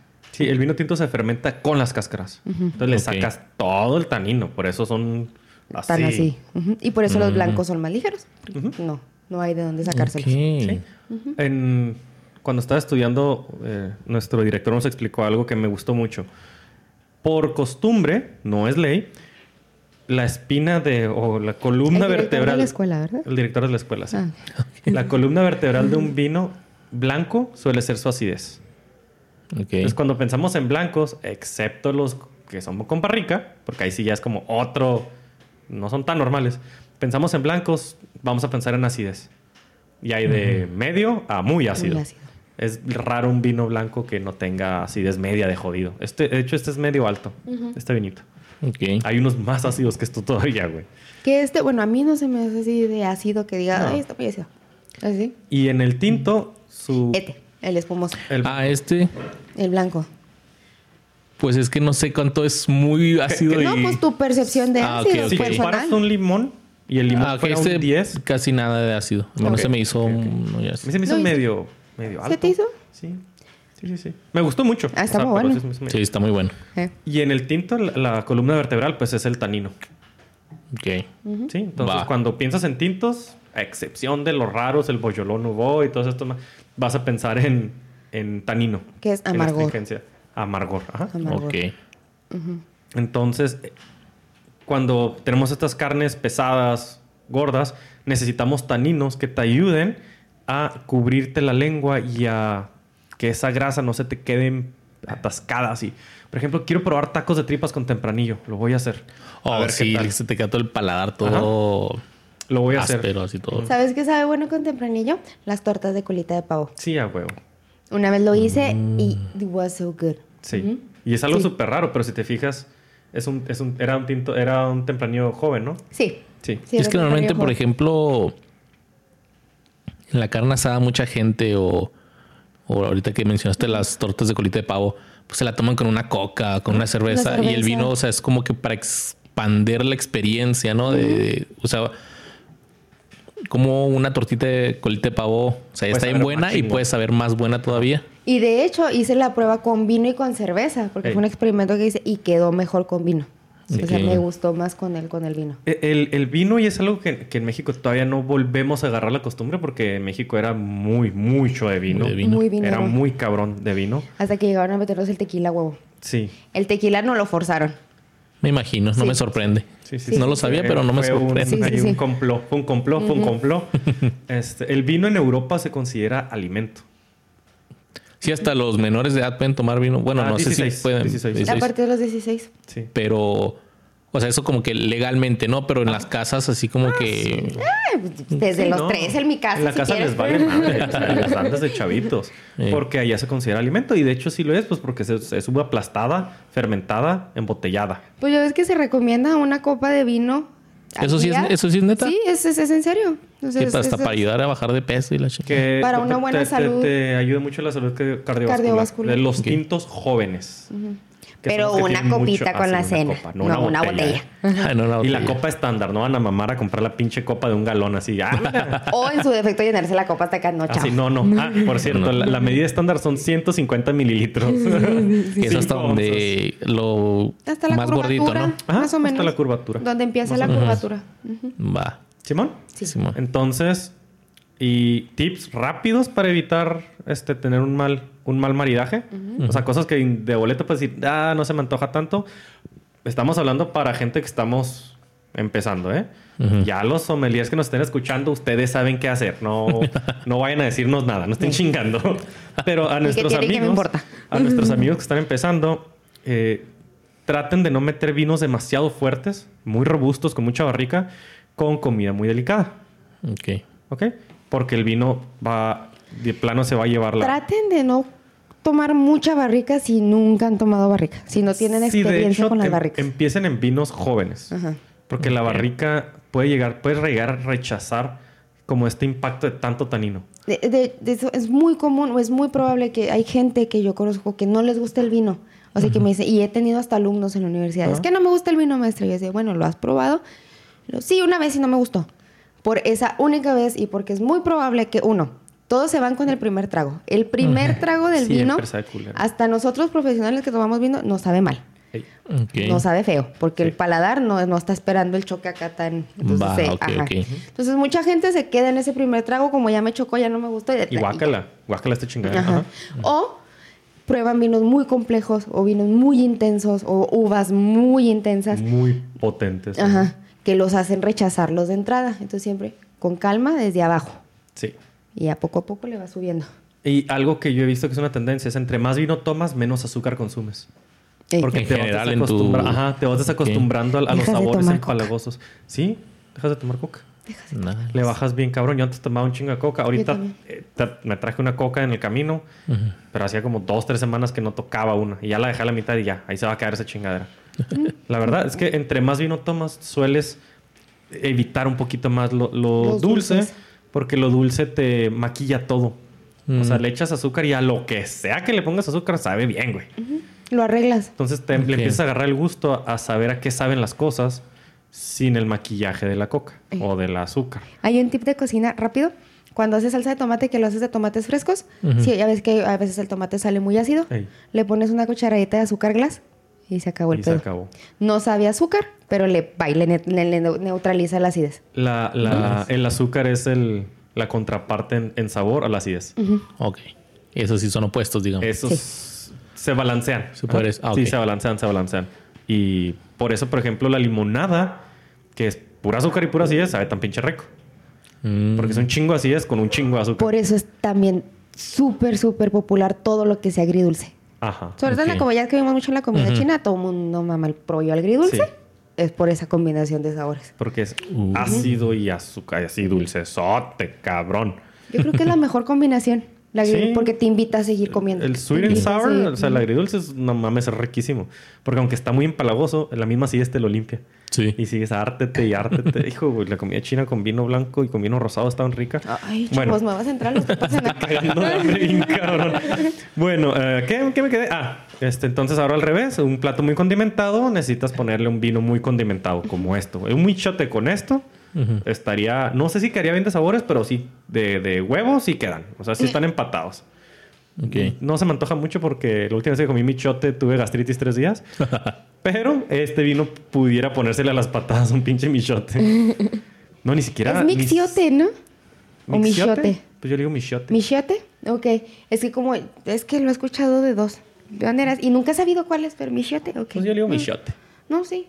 Es que hay gente que le dice mi- michiote y luego hay gente como tu tío que le dice mixiote. Entonces, sí, sí, sí. Pero el michote también se sirve... El michoya, mira, ese me pegó. Michiote. Ese, el michote, Es que cuando, le rayan, cuando le rayan queso babas encima, está bien rico. No voy a caer a tus provocaciones. Ya caíste sola. Qué. Pero no te hubieras quedado callada y no nos hubiéramos dado cuenta, ¿verdad? Ah, Solís. Sí, yo pensé que dije, no, está cotorreando también. Está bien natural. Y dije, mira, ya nos alburió la cabrona, pero está bien. No, no, no, no. Dije, se desquitó una de tantas. No, no se desquitó. También así, mira, redondita, como todas las pasadas. Tengo 13 capítulos dándole, mira. Así, completo. Y bueno, este, hay un, hay un tip este, que a mucha gente el- está muy dividido. El chocolate con el vino. Eh, de hecho, le dicen el maridaje imposible. Ajá. Bueno, le decían. Mamadas. Sí, especialmente con el vino tinto. Pero el pedo es que el vino tinto con el chocolate demasiado dulce sabe bien feo. Pero Porque cuando es- la comida es dulce, resalta todo lo que no sea dulce en el vino. Entonces, comes un chocolate muy dulce y luego le das un trago a un vino tinto que trae tanino y trae acidez. ¿Y a qué te vas a ver? Acidez bien pinche amarga. Después no está chida. Pero, O sea, no te tomes a- unos M&M's con, con este vino. Fíjate que los M&M's, ¿con qué, ¿con qué te los tomarías? Los con un merlot. Con un Malbec. Con un Malbec, sí. Sí, sí, sí, sí. Con un Malbec argentino. Sí, Para mí, la verdad, los mejores Malbec son argentinos por obvias razones. sí. La verdad. Es que Argentina Ah, es la, es antoja la con un- productora principal de Malbec. De uva Malbec. Con un Carmener también caería muy chido. Ah, con un Carmenere Sí. también. Con buena, con buena crianza. Sí. Sí, el sí. Malbec es, es la uva más popular de Argentina. Y Que no es Argentina Argentina. es la más popular por el Malbec, de hecho. De hecho. que sí, no, pues son francesos. Casi todas vienen de Francia. Y el Carmener, que está en Chile. Bueno, el Carmener se hace en Chile. Chile. Y es... ¿También es A mí me gusta más. Sí, es francés. Sí, creo que es de Burdeos. Bueno, pero ya mucho pinche wiwi, guagua. Ya quiero probar comida. Queremos probar comida ahora sí. Eh, ya quiero probar comida. Dame algo, ¿no? Vamos a hacer la, la prueba. Me estoy muriendo de hambre bien cabrón. Vamos a hacer la prueba de los maridajes. Tenemos entonces un vino espumoso blanco. Ok, dejen refileo los blancos. Gracias. Pásenme. Y tenemos el, ahora sí, les voy a platicar. El vino mexicano que tenemos es un Angelín o Anchelín, depende quién lo diga. Un Shiraz 2017. Como nos comentó Jessy, tiene 16 meses de barrica. Es en Hacienda Encinillas. Haciendo encinillas de Chihuahua. Chihuahua. Es Chihuahua. Chihuahua, De Chihuahua. hecho, eh, eh, Chihuahua se me hace, eh, ahora que probé los Angelín, se me hace que está teniendo una evolución muy padre en el vino. La verdad, Sí, perdón sí. Chihuahua, pero no, eh, hace unos años no era tanta la fe No, que no, le tenía al no era Estado, pero ya ahorita sí ya. Sí. Ay, se me olvidó comentar algo. Dije, ¿por qué chingos tengo salsa? Valentina. Ajá, dije, ¿por qué chingos traje la salsa valentina? Hay gente que dice, y yo soy de esos, que el picor no se lleva con espumoso. El picor se recomienda con vinos blancos sin burbuja, tirándole a dulcezón. Y tienes que cuidar mucho el picor, el nivel de picor. Sí. Si vas a Y comer no algo puede con ser picante, tiene que estar muy, muy delicado. El problema del Ah. picor es que ofende a la boca. O sea, literal. eh, cuando te Sí. enchilas estás Estúpido. ofendido, güey. No estás dañado, nomás, nomás una rayada de madre. Este, ah, sí, mira este habanero, chinga tu madre. Porque el habanero entra y te hace rayitas así en las papilas. Entonces le metes un vino con alcohol. Entonces llega la Claro que es. burbuja a quererse meter en las papilas y explotarlas y, Y pues ya saca. están lastimadas por Ajá. el picor y te, te- te hace un desmadre. Ok. La sensación de picor es nada más el susto del cerebro de pensar que te está dañando algo, aunque no esté pasando. Es una ¿Sí reacción sabías neuron- eso? neuronal. Es una reacción, sí. de defensa. O sea, de no nuestro es cuerpo. tu boca en llamas. No. Es tu cerebro Tu piensa que está en Es- llamas. Tu boca está llevándosela a la chingada. Ajá. Básicamente los mexicanos vivimos en eterna pelea con nuestro cuerpo porque nuestro cuerpo es su reacción de defensa al chile. Ok. Así se defiende. Y ahí vamos de pendejos a atascarnos. Bueno, pero hay una razón detrás de, la adicción de los mexicanos al picante. que cuando se te pasa el picor, el cerebro para compensar ese dolor libera endorfinas. Ay, esa no me la sabía. libera, o sea, el cerebro libera algo. ¿Y a poco no? Piénsenlo. ¿No se siente más rico dejar de estar enchilado que enchilarte? Ah, claro. Sí. Ay, sí, yo nunca Sí. he dicho, y a toda madre estoy enchilada, estoy pasando a toda madre. Hijo pinche, qué rico estoy con el moco así saliendo. ¿no? Pues sí, el cerebro lo hace. Cuando se te quita el enchilado, el cerebro libera como, ay, good boy, good girl. Ya, ya vas a revivir. Ok, entonces quiero que pruebes el chicharrón. Ya lo probaste con el vino, ¿te gustó? Ya, sí. Sí, ¿verdad? Ok, ahora prueba el chicharrón con Valentina. Y luego el primero vino. y luego el vino. Y Ajá. eso también yo lo quiero hacer para quitarme la pinche. Háganlo ¿Me los dos y yo aquí mientras entretengo a la chicharrón, ¿por gente. dónde? Les voy a cantar una canción que Luis me pegó. Ah, es que acá llegó cantando la de Ahora despierta. Y de repente le empecé a Ya, cantar y yo, sí, ¿de aquí. dónde chingados? Pues acá. Ah, entonces, Ya, eso es otra vez. Pruébenlo. Ay, a ver. No, limpia. pasa nada, hombre. Acabo que el, el, el- ¿Cómo se llama?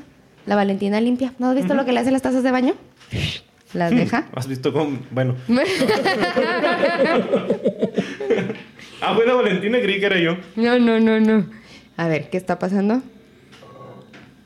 Ya que lo hicieron, a ver, dígale a la gente qué está pasando en lo que yo le... Pues sabe bien. O sea, ¿Te gustó? A mí no me gustó tanto. No, no, no, no, no noté mucha diferencia Entre con el vino y sin el vino. con Valentina y sin Valentina. Ah, ok. A mí sí sentí como que, como que el primer trago se dispara, el- como que se desparrama lo enchilado. A ver. Es que hubiera traído Valentina negra, esta no pica. Ay, no, Ah, de la, chinga, de- ¿qué no, es es la que- Flaming Hot? ¿No has visto la Valentina negra? Que No. es súper picante. Así dicen la botella. No, y ni le digan a mi esposa, ¿eh? Porque mi esposa Ahorita le mando un mensaje. Oye, ¿qué crees? sí es de que le, le pone salsa a la salsa. Entonces, Así es mi mamá. Y luego estamos todos llorando en la mesa y luego así, de- me- me decía que ni siquiera está tan picoso y se enoja. Y casi nos recoge los platos, pero y todos acá así con el moco y la lágrima. Eh, como Un abrazo a Tania. una, Vez me, También. eno- una vez me enojé con ella porque me dio a probar de su, eh, de su elote en vaso y, es- y ella come mucho picante, güey. Mucho. Y ella sabe que yo como normal. Pues yo creo, porque estaba yo huevado, me dijo, ándale, pues pruébalo. No mames. Una cuchara y netas lloré. Duré como media hora así de...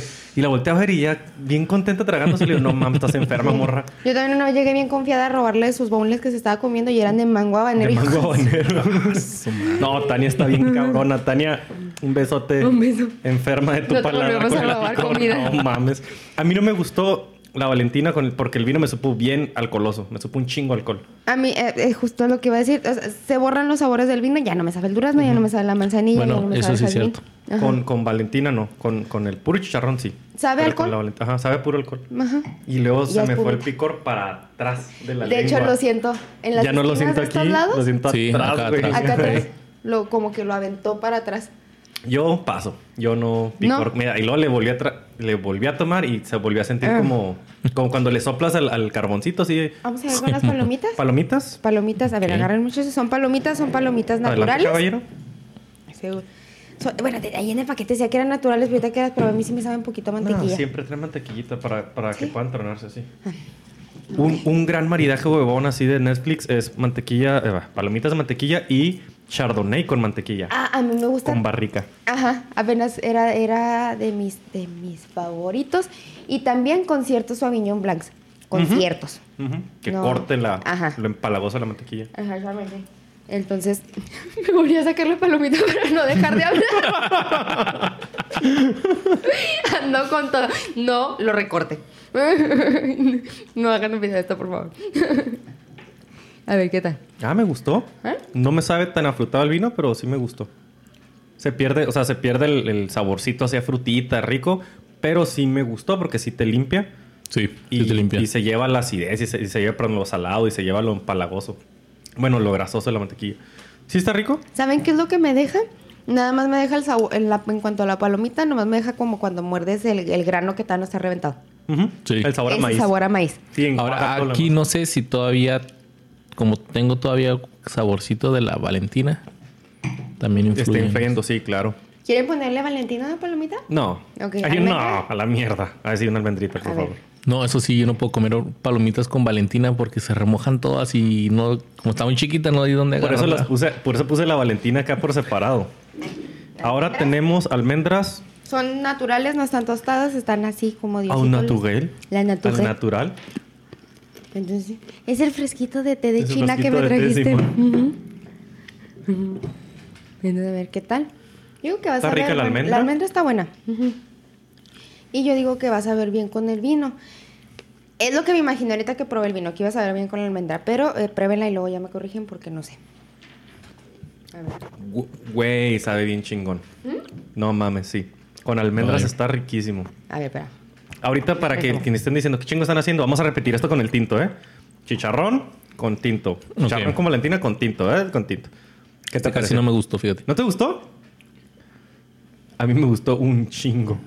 Hace la almendra más dulce. Sí, se pone bien dulce, sototota la Hace almendra. que la almendra se ponga bien dulce. Eso fue lo que sentí como que bien afrutadote todo el, el trago. A mí me gustó un chingo almendra y nunca lo había hecho, qué pendejo. Sea, siento que, que resaltó más el sabor de la almendra.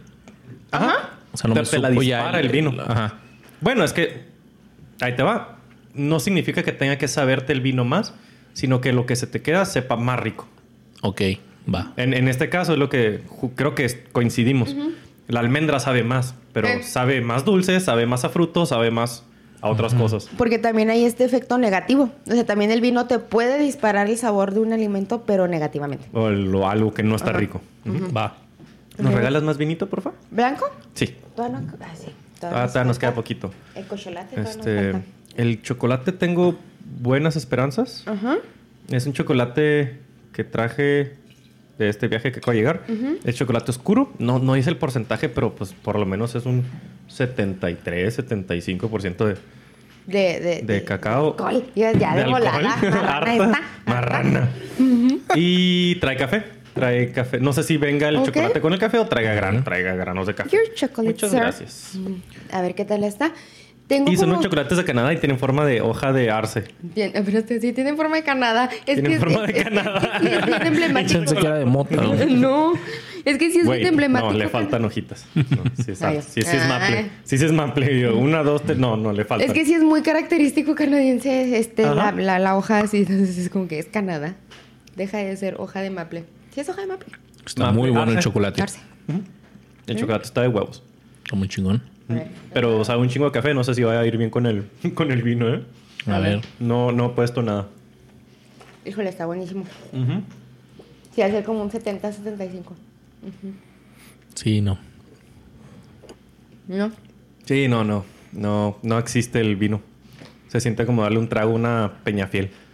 Ándale. O sea, no sabe culero, pero no sabe. No sabe nada. Pues no sabe, ajá. Es lo que les decía ahorita. O sea, el chocolate es demasiado imponente Para un vinito Ay, ¿Te no, chocó? hasta me hizo chuta así con las burbujas. Sí, tal vez si no tuviera el café, estaría muy rico. O si fuera chocolate. Es que de hecho, original, me acabo de dar cuenta que la cagué. Iba a traer uno que era oscuro y Más claro, claro. en el mismo bote, pero pues me traje el de puro café, sin pedos. Ya estamos aquí. ¿Ok? Sí, sí, Ahora lo probamos con Valentina, el chocolate. Sí. No, con la palomita. Así, vamos Hacemos a hacer unos un s'mores con el chicharrón, güey. Así en el de chicharrón, chocolate, almendra y luego lo dipiamos en Valentina. Nunca he estado tan monchoso para hacer eso. la neta. No, no, una cosa es el monche y otra ya la marranada. Sí, sí. Ahora Sí, sí, no. nos queda poquito blanco. Enjuágate la boca con el blanco. Para que se te todo. gárgaras. No, no hagas gara nada más. Haz, haz de cuenta como que masticas el, el vino. Pásalo pase- para que te limpie y poder quitar, sobre todo el chocolate, para poder regresar al chicharrón y a las palomitas. Sácatelo de las muelas porque estaba bien duro y sí se, sí se clava poquito. Ya el vino solo ya está otra vez rico. Pero sí, con el chocolate no mames, no. Que coincide con lo que decíamos, ¿no? Algo muy fuerte, con mucho sabor, con algo ligerito, aunque sea muy ácido, pues se borra. Nomás te sabe... No, más, no sabe ni ácido. No, Ni siquiera la acidez. Nomás sabe burbujas. Ajá. Agua mineral. Ahora vamos con el vino tinto. Ok. Primero vas a darle un traguito, te lo vas a pasear. ¿Para y qué? no te agüites si sabe feo. Probablemente va Probablemente a vas a ver feo. Esto nada más es para nosotros acostumbrar o avisarle a nuestras papilas gustativas y a nuestro cerebro lo que viene, básicamente. Como decían los DJs de los noventas. ¡Que, ca- que cambio! Ajá. Cambio. Este. mm, Siento como se queda En los dientes. Sí, va de mucho más. este Este es de los que te dejan la lengua y los dientes morados. Así. Sí, sí, sí. Tiene. Sí, como entumecido, poquito. Sí, es- es- está muy astringente, es mucha barrica. Huele un chingo a barrica, de hecho. Huele Estos aromitas que ¿Le tiene. como dudabas que cuero. trajera tanta barrica, No mames, sí. Y cuando me lo acerqué a tomar, le dije, ah, güey, sí trae barrica. Le estuvo, es que no dice la barrica en la etiqueta. Ok. No, Entonces no le dice. estuvo, le, vi la decepción de que no la encontré y como que no le creyó Y yo. Espérate que lo pruebes. no, pero sí.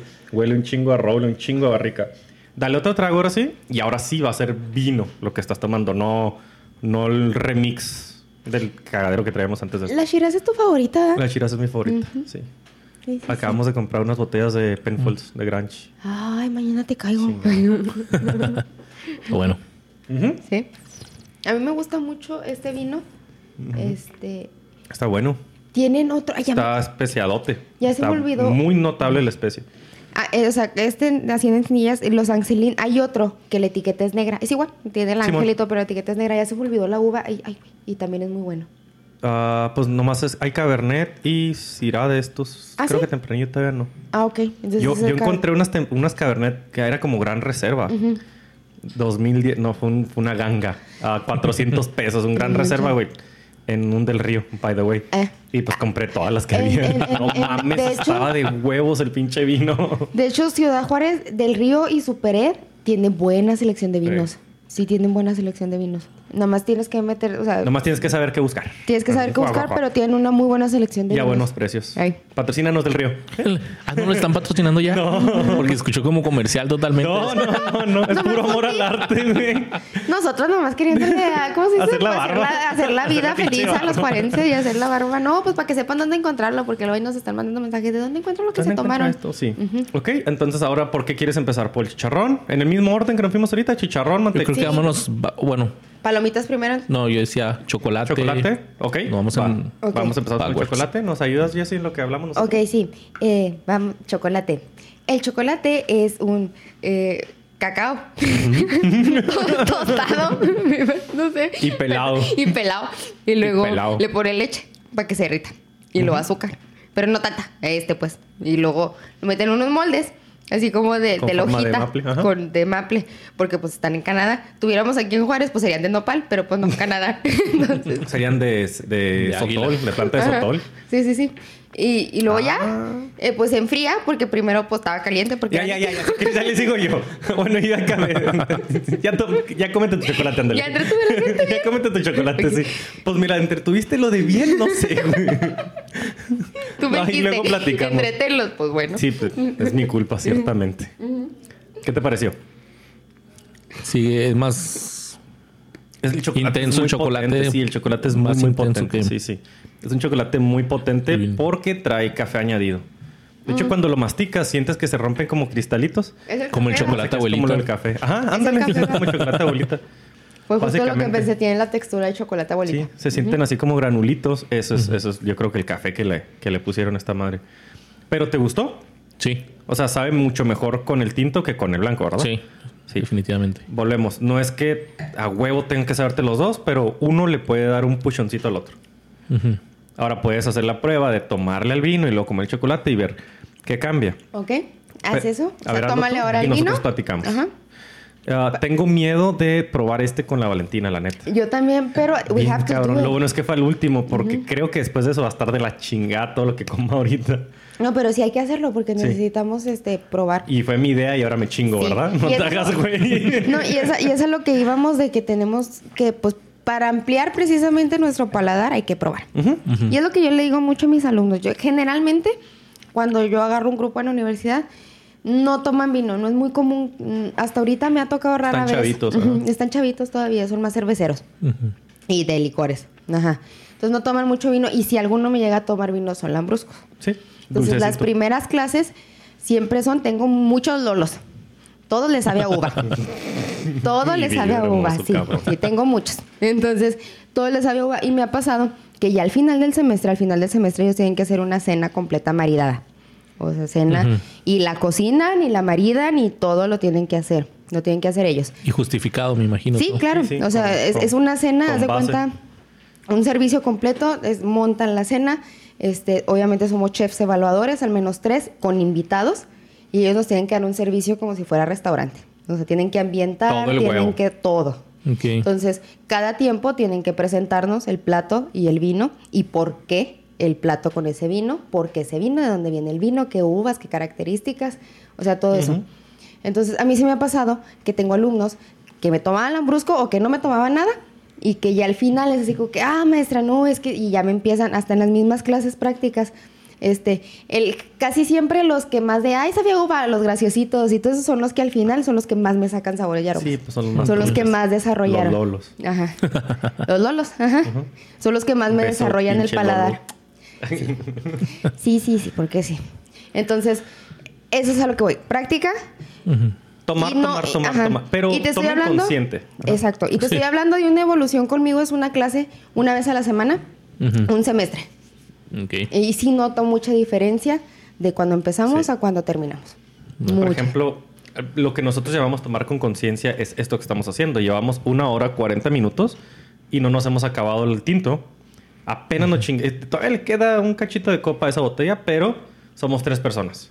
Para este tiempo y una botella de, de espumoso ya se hubiera vol- es volado. nada, sí. Entonces, tomar con conciencia es estar presente en el momento. Lo que estás diciendo, no me quiero empedar, quiero disfrutarlo. Exacto. ¿Qué te pareció, güey? Primero el chocolate y luego el... No, al mucho revés. mejor. Digo, primero el vino. Ajá. Me supo mucho más rico el chocolate. Ah, qué Ah, chingón. ajá. Ya es lo que les ¿Ves la decía. Ah, ah? ¿verdad? Ah, ¿verdad? Sí, soy Es borracho, como pero lo que no pendejo. ahorita. O sea, primero pisteas o el otro. Ajá, o pero ajá. Sí, Ok. sí, Sí, sí. Ahora... Palomita. ¿Palomita? Si vamos de acá para allá, es palomita. Ustedes dos pruébenle y yo les... No, no era. Almendra. Almendra. Sí. la segunda palomita que te sacas de la boca hoy. Aquí la voy a Y probablemente sea la misma, ¿no? Así como los niños, así babeado el pinche. Ay, cabrón. Pero sí, hay una diferencia. ¿Por qué? Porque es muy fuerte el chocolate, entonces no es lo mismo comer y tomar que tomar y comer. Obviamente cuando le tomas, que fue cuando te gustó más, ¿no? Primero el vino y luego el chocolate. Ujú. Ok, le tomas y te queda, te quedan los frutos negros del vino, te queda la especie, pero se va el alcohol, se borra el alcohol. De la otra manera, te comes el chocolate, está el putazo de café y cuando te entra el vino, pues es como más alcohol. Que este, por ser de Chihuahua, huevo es mínimo 14% de alcohol.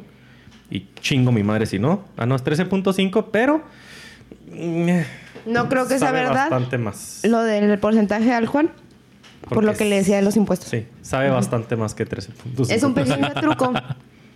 Ay, todo el mundo sabe que se hace. Sí, sí, sí. Ponele en, la etiqueta menos. le ponen menos para que pague menos impuesto. Ok. ¿Qué te pareció la almendra? Muy rica, pero creo que aquí sí el vino vino y borró la almendra. Chingo a su madre. A mí sí, cuando es vino y almendra, pero cuando, no, cuando Es es, almendra, almendra y vino, vino. pero cuando es vino y luego almendra, le potencializa el sabor a la almendra. Bien, machín. ¿Sí? Ahorita yo estoy haciendo así el deje de almendra. Y es que ok, acuérdense es que la almendra tiene, tiene toques amarguitos. Ajá. O sea, También. tómale al vino y luego te comes la almendra.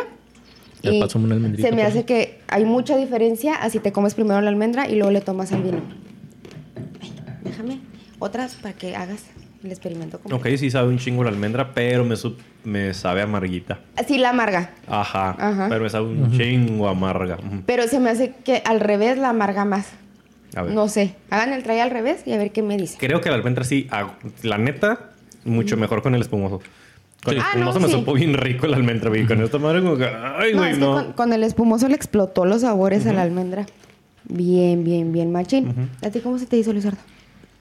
Me gustó, pero sí sabe mejor con el, con el espumoso. Pero aquí sí, sí sentí más, aunque era un poquito más amargoso la almendra, pero sí la, la explotó pues.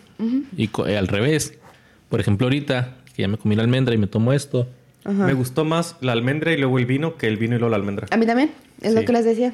Sí, sí, almendra el y luego vino, el vino viene y borra toda la almendra. Sí. Y al revés, o sea, el primero el vino te sabe bien pinche amarga. Bueno, me supo súper amarga, mal pedo. No, sí, es, es mejor almendra y luego vino. Sí. Sí. Pero lo prefiero con el blanco. De como me Palomita. la pongas, te prefiero con el blanco. ¿Palomita? Lizardo, Por favorcito. Oye, por ejemplo, ya es que se usa mucho, pues, tomarte un vasito de, de- o tener un vaso de agua, pues, al lado del, del vino. Este, Eso es para que no te deshidrates y no amaneces crudo. sí, pero por ejemplo, eh, no hay que interrumpir, digamos, este proceso.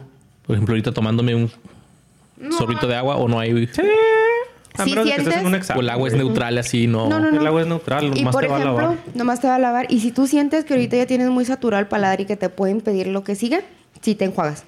Es totalmente O sea, te válido. puede ayudar, de hecho. Va, va, va. Pero cuando vas al restaurante y la gente tiene botellas de vino y, y- y vasos de agua, es para no deshidratarse, no van a ser bien pinche crudote. Porque el vino sí tiene la tendencia a deshidratarte un chingo. Otra. Una bendición No, es que el tú. vino es súper digestivo. Y ya cuando ustedes empiezan a tomar, y, tomar vino y comer como frecuentemente, neta, su sistema digestivo les va a decir gracias, güey. Siempre y cuando no se pongan unas pinches pedotas de la chingada. O sea, que sea comida con vinito, Ajá. neta, la digestión es una chulada. Chulada. Por los ácidos que trae el vino. Que te ayuda. puedes comer toda una cena con una sola copa de vino, ¿no? O- Sí. Nomás hay que escoger bien qué vas a cenar con lo que estás tomando. Sí, pero digo en cuanto a cantidad, digamos. Ah, sí, O sea, una copita es perfecta. Sí, Y usualmente es entre una y dos. Dos y mucho. De hecho, yo cuando como no tomo mucho. O sea, de lo que sea. Whatever. Pero estoy comiendo, no suelo, suelo a tomar mucho. Ya casi cuando va a la mitad, ya hasta que acabo de comer no, ya. cuando no comes. No, ahora cálmate. No, a ver, no les iba a decir. De lo del vaso de agua, un tip deberías rápido. de comer más seguido. Ya sé. Ay. Hola. No, hijo. el vaso de agua, el tip. El vaso de agua rápido, el tip en los restaurantes lo tienden a servir lleno a tu atiborrado de hielo. Y el vaso de agua fría, no. Cuando tú, cuando tú te. la- la- la frío, ¿El frío qué hace? Contrae. Entonces, ¿qué le va a hacer a tus papilas gustativas? Las va a cerrar. Te las va a entumecer. Te las va a entumecer. Entonces, lo que tomes no te vas a ver. Te vas a ver, pero te vas a ver en menos potencia. Va. Entonces, pidan el agua al tiempo. Ok. O sea, sí, Y el whisky también. ¿Y el whisky también? No sé Ajá. eso. Sí, porque el frío, o sea, y es muy común que en los restaurantes te sirvan el vaso de agua fríísimo, atiborrado de hielo. Está irrelevante, ¿no? La palomita con el tinto a mí se me hizo como... eh, Sí. Eh, no hace nada. Ni me molestó ni me gustó. Me sabe a palomita y me sabe a tinto. Y me sabe a vino, güey. No más. A ver, al revés. Podemos estar platicando y hacemos palomitas y pues no las comemos. Eh, no, o sea, si tienes hambre, puedes chingarte este vino con esas palomitas y, y, Y ya. y ya. Ni me supo, ni me quitó, ni me acá, ni... Eh, cuando le tomé al vino después de la palomita, me supo un poquito más el vino. Y cuando le, me comí la palomita, me supo más salada, ¿no? Pero en realidad, no, nada. gran cambio. No. A ver, Irrelevante completamente. Ay, güey. Ya vamos a llegar, Chicharrón. ya vamos- estamos a punto de llegar a la Valentina, chingada madre. De hecho, es primero, Primero- con Valentina primero o primero. como- No, primero Pues, solo. Primero sí, ¿no? Para Primero no sí, y luego ya al final sí que ya va a valer madre y nos vamos a despedir. Va a ser con Valentina. Ya cuando se tuerce el paladar. Sí, no lo había pensado, pero bueno. Este, les A ver. platico que el espumoso es de Nuevo México. Es, es bastante económico. El método, en el, el video del lunes dije el método champaña. No, el método, soy un pendejo, perdónenme. El método se llama champenois Champenois. y se escribe champenoise. Porque pues, O se llama así porque viene de champaña, ¿verdad? Pero es el champenois. Ese es el método. El método tradicional también se le llama en otros lados. Me gustó. ¿Te gustó el chicharrón con el tinto? Me gustó que el, el vino después incrementó el saborcito del chicharrón. Sí, porque él no se pierde el chicharrón. O sea, de- le disminuye un poquito lo salado, pero la grasita, esa grasita a chicharrón sigue sabiendo. Entonces sigues teniendo el sabor a chicharrón presente, ya no tan salado, pero it's still Oye, ¿sí there. ¿Es cierto? Ok, chicharrón. Me gustó. Ahora voy a probarlo al Al revés. revés. Déjame sirvo más porque ya me lo acabé. Y todavía me falta Es bien Valentina. Ay, ya te lo acabaste tú también. ¿Qué va? Me, me agarras con la trompa llena. Eh, pues para que no me puedas decir nada, estaré güey, pero no pendeja. A ver. Ay, qué bonito. Tiene muy bonito color este Con vino. un ¿eh? traguito nomás. Tiene un color muy intenso. Ok, coincido con ustedes. Vino y luego chicharrón. Me supo más salado el chicharrón. Me supo más como, como chicharrón más caro de lo que... Porque Ajá. este es del Oxxo. o sea, como si hubiera comprado un chicharrón de buena calidad. Este Ey. es de... Creo que es Barcel, una mamada de esas. Entonces... Sabe sí bueno. quedó bien de Sí ambas me- maneras. Sí me, toman, sí me veo comiendo chicharrones con vino. Sí. Sí. Este vinito. Sí, sí, sí. Pero no me, me gustó más con el blanco todavía. ¿Sí? Sí. Ay, sí me gustó más con Sí, sí, este. sí. No le saquen a la chingada Valentina. madre. Bueno, pues a darle. A ver. Vamos a ver. A darle que bien es- bañada en Valentina, Es ¿eh? Valentina de olla. Ah, no, ¿verdad? Envidienme. Luisardo me acaba de agarrar el chicharrón. Ajá. No, güey, esto va a ser bien feo, güey. No, te va a gustar, confía en mí. No es cierto. O sea, el chicharrón solo con Valentina, pues sí sabe bien bueno. Pero yo tampoco le he tomado el vino todavía, tengo miedo. Te male, ya se te pasó. A ver, vamos a darle pues. Ay, salud, muchachos, a ver qué pasa. ¿No? Fíjate que no está nada mal. ¿No? No, de hecho me supo más afrutado el vino. Sabe más dulce. Ah, caray. Sí. ¿Ves? O sea, Sabe más dulce. Apaga totalmente a la, apaga el, a la el picor, Valentina. güey, ajá. Y sabe, sabe, ¿sabes a qué sabe mucho? A vainilla. A Ajá, nueces. sí. almen- Le sale almendras. la barrica, le sale la barrica, el sabor de la barrica. ¿A poco sí? chinga. Ah, chinga. A ver, Ah, otra vez. A ver, a ver, al revés. A ver, déjame otra vez. Qué loco. Yo que dije, puta madre, después de esto ya no voy a querer nada. Sí, con lo que tú decías pensé que iba a saber bien feo. Yo también. ¿Nos implantaste también, el miedo? güey. Pues sí, pero eh, ¿qué les dije también? Hay que probar. No se dejen ahí. Sí, ¿no? No, sí. Lo vuelve como más mermeladoso. Eh, el me gustó más el chicharrón y no el vino. Al revés, no me gustó. Ajá. Ah. Me sabe un bien picosote. Ah, yo no lo he probado al revés, pero. No, primero prueba el vino y luego el chicharrón. El, No, el al- al picor, güey, se dispara bien Chicharrón y luego vino, pone el vino como hasta mermeladoso. Sí, sí, sí. El chicharrón y el vino se les aparece. De hecho, no sabe ni amargo el vino ni salado el chicharrón. Como que la Valentina lava Sabe a dulce. Ay, no, y sabe, ay. sabe mermeladoso el vino. Pero al revés, sabe bien zarro. ¿Qué Sí, opinas? de hecho me enchiló. Al revés, Sí, en chila bien culero. enchilado. A ver. Sí, probablemente por el alcohol del vino, yo creo. Sí, al revés no me gustó nada, ¿eh? Aquí sí me gustó el chicharrón y luego el vino. No, tampoco. No, primero el vino Le y da, luego el mu- le da, chicharrón. ¿no? ay, le da muchas. siento acá todo este lado así el spike Como si acidez. estuviera, como si sí, la acidez, el picor, se me, se me enchiló la lengua otra vez bien feo. Ay, a mí del costado. Este lo- lado. Bueno, ya ven, tenía a huevo. Pues, dije que soy borracho, pero no pendejo. ¿Eh? Y la tenía la Pero no sabe nomás. mal. Pero no sabe mal. Sí, sí, a mí sí se me hizo Bueno, feo. no vino y luego chicharrón. Pero chicharrón y luego. Chicharrón y luego vino. Bien curioso, el chicharrón y luego vino sabe bien chingón. Ajá. Este vino con, con- o sea, al revés, eh, sabe ácido. Y luego chicharrón y vino, dulce. Sabe vino, mermeladoso. chicharrón, ácido. Ajá. ¿Va? El orden de ¿Va? los factores sí altera el producto. Este fue nuestro pequeño experimento que duramos un chingo tragando monchis. Pero pues ya, felicidades, capítulo de dos horas para Aquí ustedes. está. A ver, espérate. Sí, una 45 No, todavía. y una Eh. vez, una vez hicimos un capítulo que lo partimos, el de, el de Joe, que lo partimos porque dijimos la gente no nos va a querer escuchar más de dos horas, Y pero llegaron regañaron. mensajes de que sí, sí querían. Y nos regañaron. Nos porque, pues, regañaron. Lo vamos a sacar así completo, güey. Sin ¿Cuál es el pedos. pedo? Ahí está. Muchísimas gracias por venir, Tocayito. No, no, no. Este, Gracias a ustedes por invitarme. Fue, me gustó mucho este episodio. No sé si ustedes, pero a mí sí me gustó un chingo. Pues mira, si se quedaron hasta aquí es porque sí les gusta. sí. ¿Dónde te podemos encontrar? Eh, en mi casa, ahí voy a estar. Perfecto. ¿Me mandas la ubicación ahorita? sí, nomás a ti. A los demás, eh, Luisardo García en mis redes sociales. Y también está que fue de ellos para que se den una vueltecita por allá. arroba qué fue de ellos o arroba qué fue de. Eh, que fue podcast. ¿Qué fue ¿Qué fue Que podcast? fue podcast. Así es. Perfecto. A nosotros nos encuentran en todos lados como arroba otra ronda del podcast. A mí como arroba Luis con doble M. Yo soy Jessie AP-bajo al final. Y ya, es todo. Muchísimas gracias Hemos por quedarse hasta por acá. Gracias Ajá. otra vez, Tocayo. Gracias Y- por invitarme. Gracias Pero no sea la última vez Nunca porque les lo va a decimos. hacer La chido. última. Gracias, los amamos. Gracias, los amamos. Sí, gracias, los amamos. Gracias. Y va- Ayúdenos a llegar a los mil, a los mil suscriptores. Ah, sí, cierto. Sí. Ya estamos muy ya con. Luis vamos a llegar. Que fedeños, si ustedes están viendo esto, cáiganle aquí a otra ronda Muchas también. gracias. Apóyenlos. Salud. Recuerden beber con moderación y Salud. salud. Saludcita. Siempre. Así como los mexicanos. Mirando Todos los ojos. juntos. Ah, Oh, todo visco, güey. Así no como el de Rick. Eh, Bye. A ver, ¿cuál está envenenada? Que la suerte esté de su lado, muchachos.